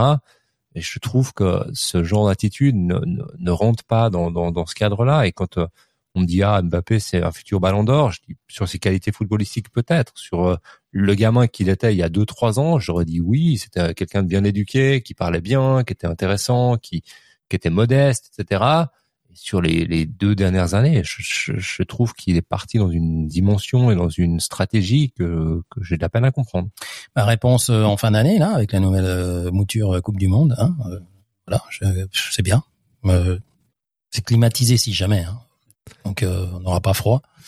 Ah non, on n'aura pas chaud, pardon. Je me rappelle plus. Voilà. Vous avez un, favori pour la Coupe du Monde, puis après, on va passer un petit moment sur les filles pour leur dire quand même qu'elles sont bien. Et puis après, il y a un quiz. Parce que je vais quand même vous renvoyer chez vous, hein, parce que sinon vos dames vont nous appeler, on va dire euh, mais vous foutez quoi les gars? Euh, Et ça sera un quiz sur euh, les charmés, servettes, etc. Donc ça va être dur. Ouais, Si vous répondez pas juste, j'en connais un. Il va le Lionel avec sa Juventus demain, il va il va te- t'attendre au tournant. Non, euh, plus sérieusement, un petit favori pour la Coupe du Monde ou un petit chouchou parce que finalement un favori c'est difficile, mais on a un chouchou pour la Coupe du Monde. Ben, on va supporter notre équipe suisse et puis. Euh, voilà, ça c'est bonne, vu que très bonne réponse. ça. Oui, j'ai vu que c'était intéressant puisque euh, je crois que c'est Zakaria qui c'est qui a dit. euh, j'ai lu ça récemment que euh, ils voulaient gagner la Coupe du Monde. Ils allaient là-bas pour gagner, donc euh, c'est bien. Enfin, je dirais, parce que euh, on dit tout le temps, bah, les Suisses, euh, si s'ils l'ouvrent en disant je veux gagner la Coupe du Monde, je veux gagner ça, on dit euh, les gars ils sont prétentieux comme les Belges l'ont été, Mhm. etc. Non, on va jouer une compétition, c'est pour la gagner. Je pense pas que vous jouez le championnat suisse pour dire ah je suis content si on gagne un match sur deux et puis euh, puis qu'on finit septième et puis euh, bah non même si on a une équipe pour être septième, on est là pour gagner. On veut gagner tous les matchs et puis euh, c'est c'est ce qui doit guider le sport professionnel. Donc je suis content que que, que la Suisse puisse affirmer de dire qu'ils sont là pour gagner la Coupe du Monde. Puis maintenant j'aimerais le voir dans l'implication sur le terrain comme ils l'ont pu le faire euh, à l'Euro récemment, de dire ben on est là pour gagner, on est là pour, euh, puis on est concentré, puis on fait les choses, puis ben ça passe, ça passe, ça passe pas, ça passe pas, mais on, on donne tout ce qu'on a pour le faire. Exactement. ouais. Euh, juste. Boyan, allez, un petit chouchou. Ouais, en dehors, en dehors de notre nati, euh, je- les grands seront là. Maintenant, euh, il y a toujours, euh, il y a souvent une, une équipe africaine qui, qui arrive à, à sortir un peu du lot. D'ailleurs, c'est la première fois que les, les, les, les équipes africaines qui viennent au mondial sont entraînées par des entraîneurs africains. Africain, exactement. Ça a un peu de sens. On verra, on verra Sénégal, on verra le Cameroun, même s'il est dans le groupe de la Suisse. Mm. Mais Ouais. ça peut être une petite surprise. Mais je- de là à gagner un, un championnat du monde, il y a encore. Bah, ça va être dur, mais c'est Ils aiment bien les, en Afrique, ils aiment bien les sourciers européens. Ah ouais, les marabouts. ouais. Ils ont peur des marabouts, ouais, je me vois. La ils spécialité. respectent leur coach euh, dans leur culture et puis dans leur ethnie. Bon, ça peut aller aussi, mais euh, effectivement, c'est comme ça pour l'instant. Souvent, Oui. c'était quand même des coachs étrangers dans, dans ces pays. Bon, on va passer à euh, parler des filles un petit peu. Je vais laisser le micro à, à, à mon ami Michael parce que lui, il en parle à merveille. Euh, qu'est-ce que- qu'est-ce qu'elles ont fait, nos, nos, Elles ont reçu euh, une belle, ils ont, elles ont fait une belle victoire cette, ce, ce, ce week-end, un 4-0 sec net et précis. Donc euh, là, je pense qu'effectivement, euh, elles sont bien en route pour aller euh, remporter ce championnat, en tout cas se mettre à l'abri. Elles ont un gros match le, de la semaine à venir contre Grasshopper, qui sont juste derrière elles, avec le même nombre de points, mais avec un galérage moins important. Donc ça va être le match phare de, de la saison parce que Zurich à l'heure actuelle a un peu plus de peine parce que je pense qu'effectivement le recrutement de Zurich cette année n'a pas été aussi bonne que celle de Servette. Et je pense qu'elles vont peut-être avoir plus de mal cette année à pouvoir euh, euh, jouer le titre cette année. Et je pense que Grasshopper ça peut être l'adversaire qui sera le plus dangereux cette année. Donc ce match qui aura lieu euh, je crois que c'est ce week-end euh, à la à la Fontenette euh, en soirée ce qui est ce qui est pas toujours le cas. Ça risque d'être le match phare à aller voir ce, ce week-end à Genève puisqu'il n'y a pas de match du Servette masculin. Donc je pense qu'il faut absolument profiter d'aller voir ce match-là et d'aller encourager nos filles, parce que je pense que ce match-là, si elles le gagnent, elles sont vraiment bien parties pour faire un, pour faire un résultat cette année. En... Ce qui est malheureusement, c'est qu'elles n'ont pas réussi à se qualifier pour la Champions League. Ça, c'est un peu le, le- petit bémol de cette année. Mais euh, du coup, ben, elles ont moins de matchs à jouer et du coup, elles peuvent vraiment se concentrer sur le championnat. Et franchement, l'osmose dans cette équipe est incroyable. Et il y a vraiment, vraiment du potentiel pour aller très, très loin et vraiment faire ce titre. Peut-être même faire un titre sans, sans perdre un seul match cette saison. C'est peut-être l'objectif qu'elles peuvent se fixer. Bon, ben, vous savez ce que vous avez à faire ce week-end. Hein. Il vient de vous expliquer que si vous avez rien de prévu, ben, côté de la Fontenette, là, celui qu'il y avait les articles, là, en gros, à côté du petit, là, hein, c'est, c'est là-bas que ça se passe. Euh, Et puis comme ça, on ramènera deux titres à Genève cette année. oh, oh, ouais. Ah, ben, ça serait bien, ça. Vous savez, Ah, bah oui. non, alors, hey, Papa Noël arrive, il nous file deux titres. On fait comment euh, un titre euh, fille et garçon euh, ensemble? On fait une teuf ensemble? On fait comment euh, chacun de son côté euh, Allez, On question fait tout ensemble et on reste sérieux. Sérieux. Ça veut dire qu'on on communique pas. On- On dit à personne où on est c'est- et ce qu'on fait. ouais. On enlève tous les téléphones portables. Il y aurait sûrement quelque chose. C'est c'est vrai, on- mais euh, moi je dis toujours, est-ce que- est-ce qu'on aura des équipes de football euh, unisexes euh, Est-ce qu'on va arriver un jour d'avoir un football avec euh, cinq filles, cinq garçons? Pourquoi pas? J'ai vu que dans d'autres sports, dans le vélo, c'est comme ça. J'ai vu une Mhm. compétition de vélo. Je sais pas, peut-être le football. Tout à fait. euh, on invente tellement de, de, de possibilités que.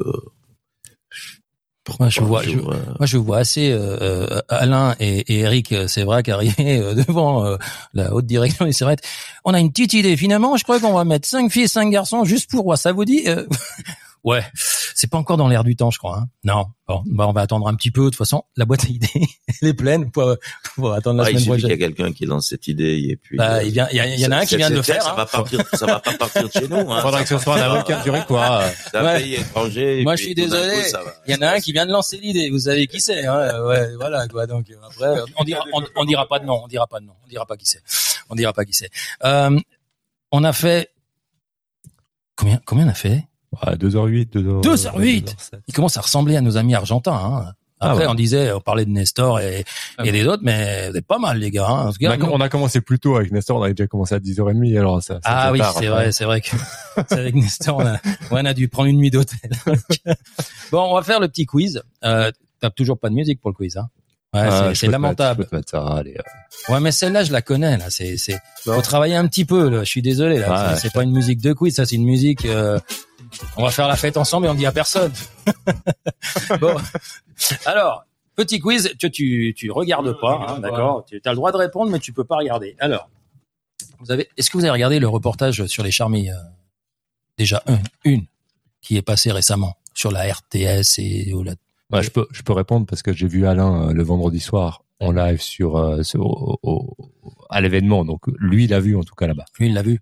Ouais. Donc, il peut pas se tromper dans les réponses. Non, je peux Ok. pas- je peux pas me tromper. mais- C'est dur. mais je sens que je vais le faire. Je peux pas me tromper, mais match après match. Ouais, ouais. Question après question. Me poussez pas. Bon alors, en quelle année fut construite la première tribune du stade des Charmilles? Alors, je peux vous donner des dates, ou alors vous pouvez répondre directement si vous le savez. Est-ce que vous le savez? Déjà un Non, on préfère des dates. 1933. Ou alors toi, t'as pas bien regardé le reportage non plus. La première tribune. Hein. Alors c'est Tribune, ah, 1901, 1902 ou 1903 Ah, mais ça, c'était le Paris des Sports, c'était pas encore les Charmilles. Ouais, Mais bon. non. Ah, Moi, on me c'est pose vrai, la question de ça, c'est un Charmilles. avocat. C'est un avocat. Attends. C'est- c'est- J'ai à un avocat. Je suis pas d'accord. C'est pourquoi j'ai marqué. DC. C'est pour pour pas le dire, mais bon, voilà, je le dis quand même. Euh, alors, quand c'était? 1903. 3, Trois, 3, deux fois. Ouais, 1903, vas-y. allez, bah c'est bon, qui a raison, c'est 1902. Ils ont récolté, ils ont récolté Un mardi On s'est pas trompé de beaucoup. Non. C'est pour ça que j'ai laissé une marge assez peu réduite pour pas que vous sentiez un peu de, voilà.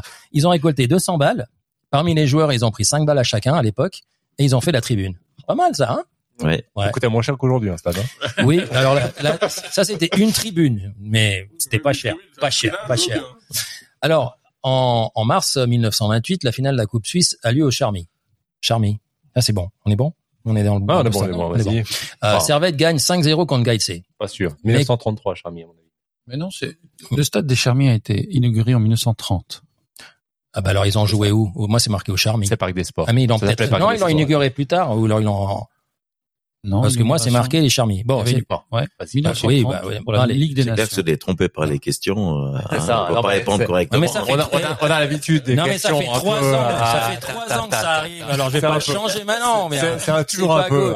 Ce qui est bien, c'est- ouais, ce qui est bien, c'est c'est ce qui est bien, c'est que les gens se dire non mais c'est c'est pas juste ça. Ouais, ça fait deux ans que ça continue. C'est un stagiaire qui t'a noté les, les questions. Ouais. Ouais. bon, les réponses. Alors, combien de spectateurs assistent à cette finale? 5-0. Est-ce qu'il y a 10 000 spectateurs? Est-ce qu'il y en a 14 000 Ou est-ce qu'il y en a 18 000 14 000. 14. Ah, Vous voyez que finalement, la question, elle était bonne. Vous avez la réponse. Euh, Alain, tu as une réponse différente? Ah, je, suis, je, suis, je suis très loin de, de ces années-là. Alors, vous pas, il a pas envie de réfléchir à ces années-là. euh. Alors que nous, on était présents au match. C'est ça que tu veux dire. À l'époque, ils avaient déjà plus de spectateurs que nous aujourd'hui. Ouais. Bon, allez. Il y avait moins de divertissement. Et, et- exactement. Du, alors, Coupe des Nations, c'est du 20, du 6 au 6 juillet 1930. Donc, c'est l'inauguration du stade. Non, ce que j'ai dit. Non, non, non, non, non, non, J'insiste. Mais bon, Voilà, alors, il a j'insiste, ok. 1930, Combien coûtait le prix billet pelouse? 1,55. Alors, j'ai 1,50, 1,90 ou 2,10. Bon, bah, à 50, alors. 90. Toi, t'as pas le droit, c'est pas cool. euh. Alors, Non, moi, je donne la réponse à lui parce qu'il a tout de Bah suite ouais. été à Un- 1,55. 1,5. ouais. Ouais, j'ai Ouais, pas ça. avec la TVA. J'ai et c'était- j'ai Ah, oublié la TVA. J'ai oublié la TVA. Et la tribune, c'était 6 francs 35 avec TVA. Parce que un peu de mec, euh, voilà. Quatrième question. On est déjà à la quatrième. Ça va vite. hein. Le 11 juin 1956, première nocturne au Charmy. Contre qui? Contre UGS. contre Grasshopper, contre l'Olympique Lyonnais ou contre l'OGC Nice? Ah, alors ça devait être Nice. Moi, j'ai l'impression que toi, t'arrives à voir à travers depuis là-bas. Ou, Non. Non, t'as une vue de. de- de- préparé. hein. Ah ouais, moi je t'ai dit qu'il était Non. tendu. J'ai dit, euh, mais en fait, je lui ai dit, euh, prépare les charmilles. Pour ça, j'ai un peu aidé. Ah, Ouais, bah, euh, ouais, à vous aussi, je vous l'ai dit. À vous aussi, je vous l'ai dit. Et toi, t'étais l'autre soir avec. Euh, ah, c'est bon. hein. Alors, c'est Nice et puis ils avaient perdu 1-0.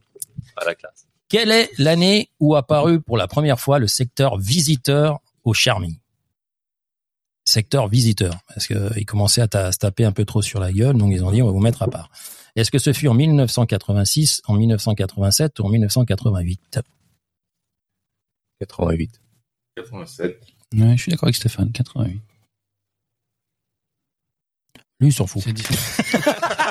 Il était sur le terrain. Il a, il, a, il a utilisé tous les mots qu'il avait jusqu'à maintenant. Et du Il a coup, dit, mais, mais je 1900 peux plus. combien? Je dois juste 1900. répondre à une question. 87, 6, 7, 8. Il était plus 7, alors. 8. Il était plus. 7 8 j'y étais plus, il y avait déjà il y avait déjà une section visiteur hein.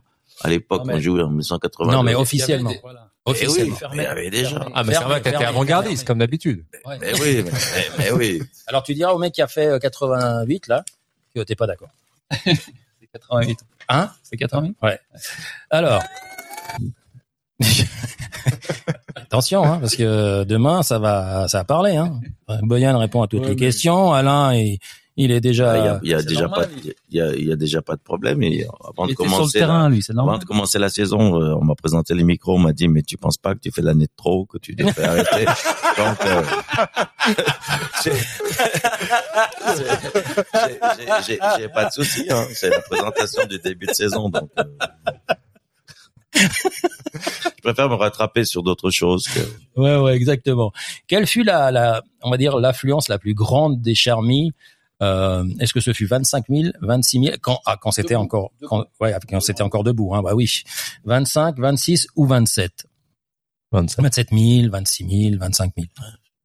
C'est quoi du claprague Ouais. ou bien 25 000 Moi, il me semble qu'il y a, bon, Attention. t'auras Et- les trois, mais il me semble qu'il y avait un, un, un, un match où il y a- c'était largement au-dessus de 30 000, mais je sais pas s'il est homologué. Non, Alors, je dirais 25 le mec qui comptait, il était parti en Non, vacances Il et a match. 27 000, c'était contre le LS. On ne dit pas le résultat Oh, parce qu'on s'en fout. Euh, Il y avait un Courtant Brewster à l'époque euh, qui jouait du côté euh, de, de Lausanne. On a perdu? T'ai dit qu'on dit pas le On résultat. perd pas contre Lausanne. On perd pas contre Lausanne. Non. On fait une mauvaise performance. On a Pa- parfois, parfois, on oublie, on apprend. euh, alors, alors, il neigeait pas ce jour-là. Et il pleuvait pas non plus. je l'avais pas non plus. non. Parce que quand on joue le, LS sous la neige, eux, ils veulent arrêter le match en plein match et puis nous on dit on continue. Bah oui, c'est normal. Ah, c'est Ils ont pas l'habitude de la neige. Bon, la saison 77-78 est celle de tous les superlatifs, c'est ce qu'ils disent. Oui, mais bon, il y a plein de superlatifs, euh, plein d'années aussi. Hein. Mais en Europe, on tombe sur un os allemand. Lequel? On joue la Coupe d'Europe et on tombe sur une équipe allemande qui nous... Laquelle c'est? Est-ce que c'est Cologne? Est-ce que c'est Stuttgart? Ou est-ce que c'est Düsseldorf?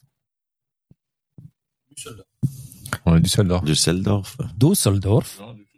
Ouais. Et qui c'est qui jouait à Düsseldorf? Vous vous rappelez? Dor, dor, Dor- il y, a- il y avait deux frangins qui jouaient.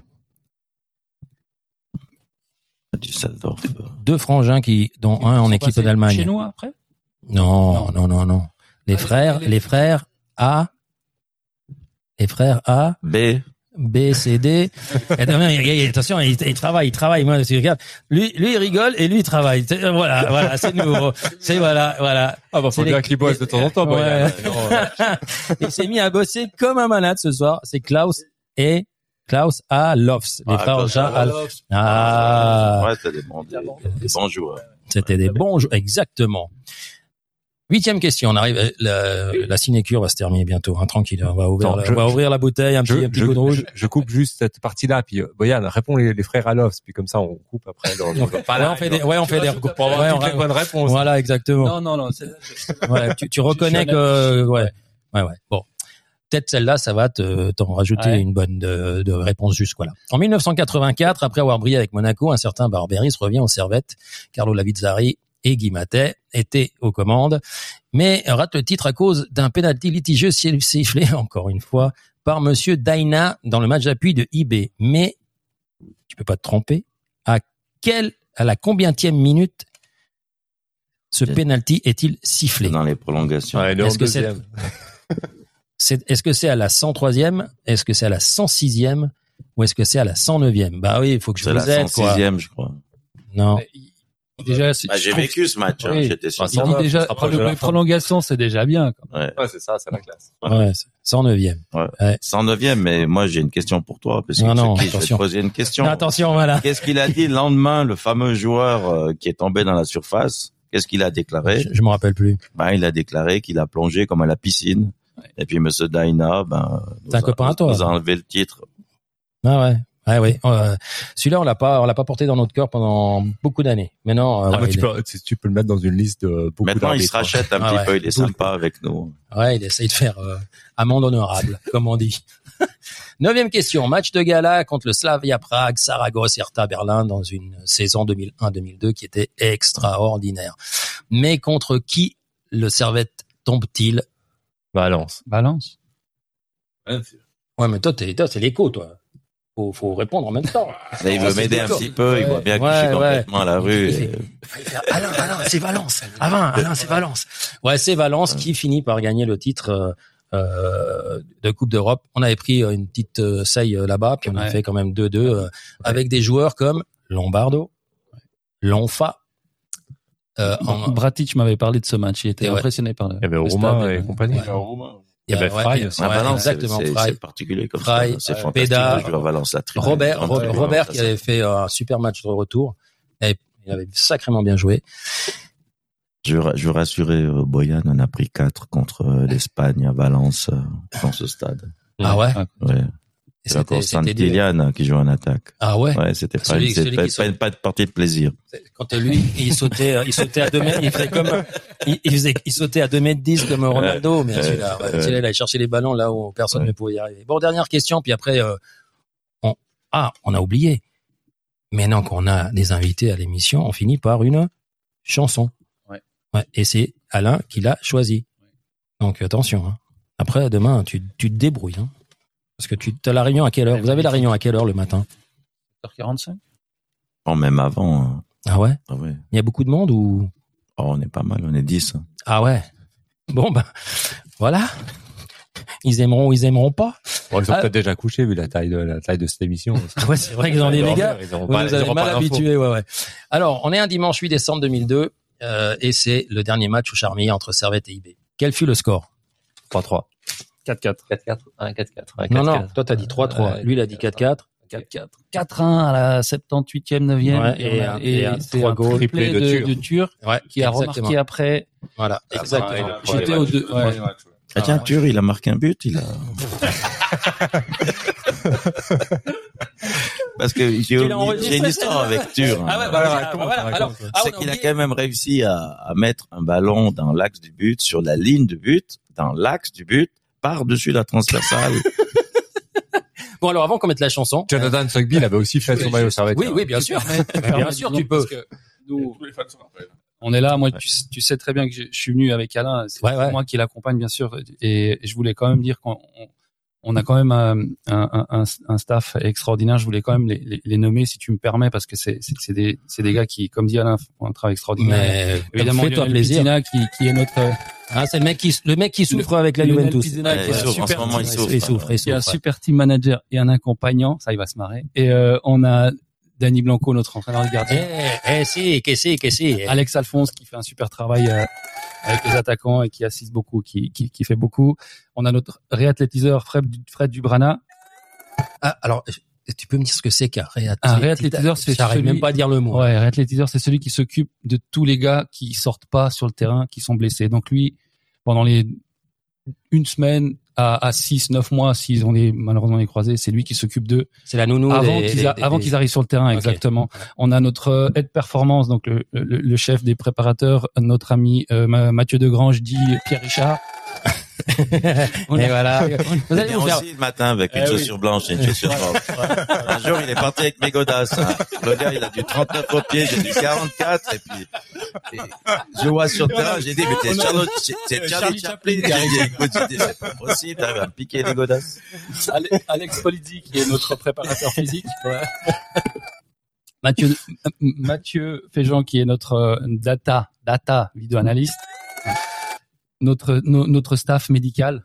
Julien, Chris, euh, Bastien, Quentin, Et puis le médecin, faut pas oublier. et le médecin Fine, et puis voilà. euh, voilà, docteur, euh, docteur Fine. Ça fait, ça fait, ça fait du monde, hein. Et ouais, faut, que faut pas que j'en oublie, dis donc. Hein. Tu me dis, Alain. Les intendants. euh, Les intendants. Ah oui, oui, oui, José euh, et, et, et- et Jean. T'as- frisé la correctionnelle. Voilà, exactement. On a toujours peur de perdre, d'oublier. Bon. Je crois qu'on a mis. on a mis tout le monde. Vous avez Alors mis après, tout faut aussi toujours citer euh, les présidents, les vice-présidents, les membres du conseil d'administration, on tous les sait, gens qu'on évidemment. qu'on adore. Non mais c'est c'est une émission de radio, c'est pas une présentation. Non, c'est bah, pas, voilà, j'ai- faut arrêter là. Attends, euh, Ah, ouais, va pas. il les remercie tous les jours, tous les jours. Tous les jours que Dieu fait, vous les remerciez. Voilà, voilà, c'est bon, on est d'accord.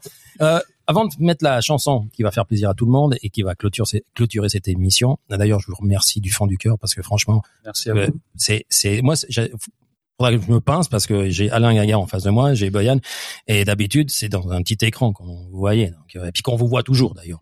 Donc euh, voilà, Euh, une petite anecdote euh, Ou depuis la tribune, parce que. moi, je oui, la tribune, le problème, c'est qu'ils mettent pas de photos, ils mettent deux les lignes. Et tu dois imaginer, le gars. Donc, euh, c'est pas bon. Euh, une petite anecdote, euh, Alain, de ta carrière, une, une marrante, parce que de toute façon, t'en as fait tellement maintenant que c'est presque euh, pousser un peu le bouchon de t'en demander une autre. Mais Une petite anecdote qui, qui nous va nous faire sourire. Le sur ta carrière. Il y a, il y a Pierre Richard et tes chaussures, il y a, il y a, voilà, mais une autre, là, une, une du côté du Valais, peut-être? Ouais, ouais, une côté du Valais, mais euh, elle, est, elle est très éloignée celle-ci. Je, je, débutais, on était à Kozice, en Tchécoslovaquie, c'était euh, les matchs intertoto, et puis il y avait du bruit dans le corridor. Et puis euh, moi, j'étais toujours, je suis toujours en souci pour être toujours à l'heure. J'ai jamais été en retard dans ma vie, et puis euh, j'entends du bruit, puis je dis ça doit être l'heure du petit déjeuner, et puis j'ouvre la porte. Et puis euh, il y a un monsieur en face de moi, monsieur monsieur Panchard, et puis euh, team manager, euh, l'équivalent de Lionel Pizzinat. Et puis il lui dit, Monsieur Panchard, c'est euh, c'est l'heure du petit déjeuner. Et puis il me fait, Alain, silence, retourne te coucher. Et puis c'est simplement comme j'étais un bleu un mois plus tard que j'ai compris qu'il rentrait quelques années après, quelques mois après, que j'ai compris qu'il rentrait à 6 heures du matin. Et puis Comme, euh, comme, comme Lionel Pizzina. oui, mais mais, mais je dis c'est euh, c'est euh, c'est c'est beau, c'est c'est encore une fois euh, Des moments. voilà des, des, des des moments. moments. Il y en a beaucoup comme ça dans le sport euh, euh, en équipe et ces échanges là, ça reste c'est c'est C'était monsieur Panchard. Monsieur Roger Panchard, une personne avec beaucoup de valeur, beaucoup de rigueur, il s'occupait du matériel, entraîneur des gardiens, joueur du FC Sion dans les années 50, un excellent gardien. Et puis c'est quelqu'un que que j'ai dans mon cœur parce qu'il m'a beaucoup apporté. Quand j'étais le fameux, c'était le seul qui avait euh, le, le journal L'équipe, France Football, Ouais. je précise pas l'équipe, France Football, il les avait régulièrement et puis ça me permettait de de, de feuilleter le France Football avec lui. Puis j'étais, comme j'ai dit, en 77, le premier, le, le seul professionnel. Et lui, il a, il avait compris ce que je comprenais. En fait, ce que les autres ont mis pas mal de temps pour euh, pour partager cette idée-là. Lui, euh, il m'a, il m'a beaucoup euh, accompagné à cette époque-là. T'en as une petite euh, aussi, euh, ah, une anecdote avec euh, le boss là. euh, Vous y a prescription ou? Ah, on- Allez. alors ça, il faudrait rajouter deux heures là. Non, là, là, c'est pas une anecdote. Il sait, il T'as sait- vu, tu lui donnes la possibilité, Non, le gars, non, il va, il il va nous flinguer l'émission à deux dit- heures, mais on doit Alors, dormir juste, un juste celle-là, celle-là, elle va peut-être sourire, mais, Ouais. mais il a, il a toujours des problèmes avec les noms. Les noms. Donc, Ouais. dans les théories, c'est extraordinaire parce qu'on a toujours un, un petit rictus et puis, en fait, c'était dur pour lui de dire Kukuruzovic et tout. Alors, et à un moment donné, il arrive à le dire. Et puis, et puis, Kukuruzovic, bah, il fait merde. Maintenant que j'arrive à le dire, ils sont descendus, ces couillons.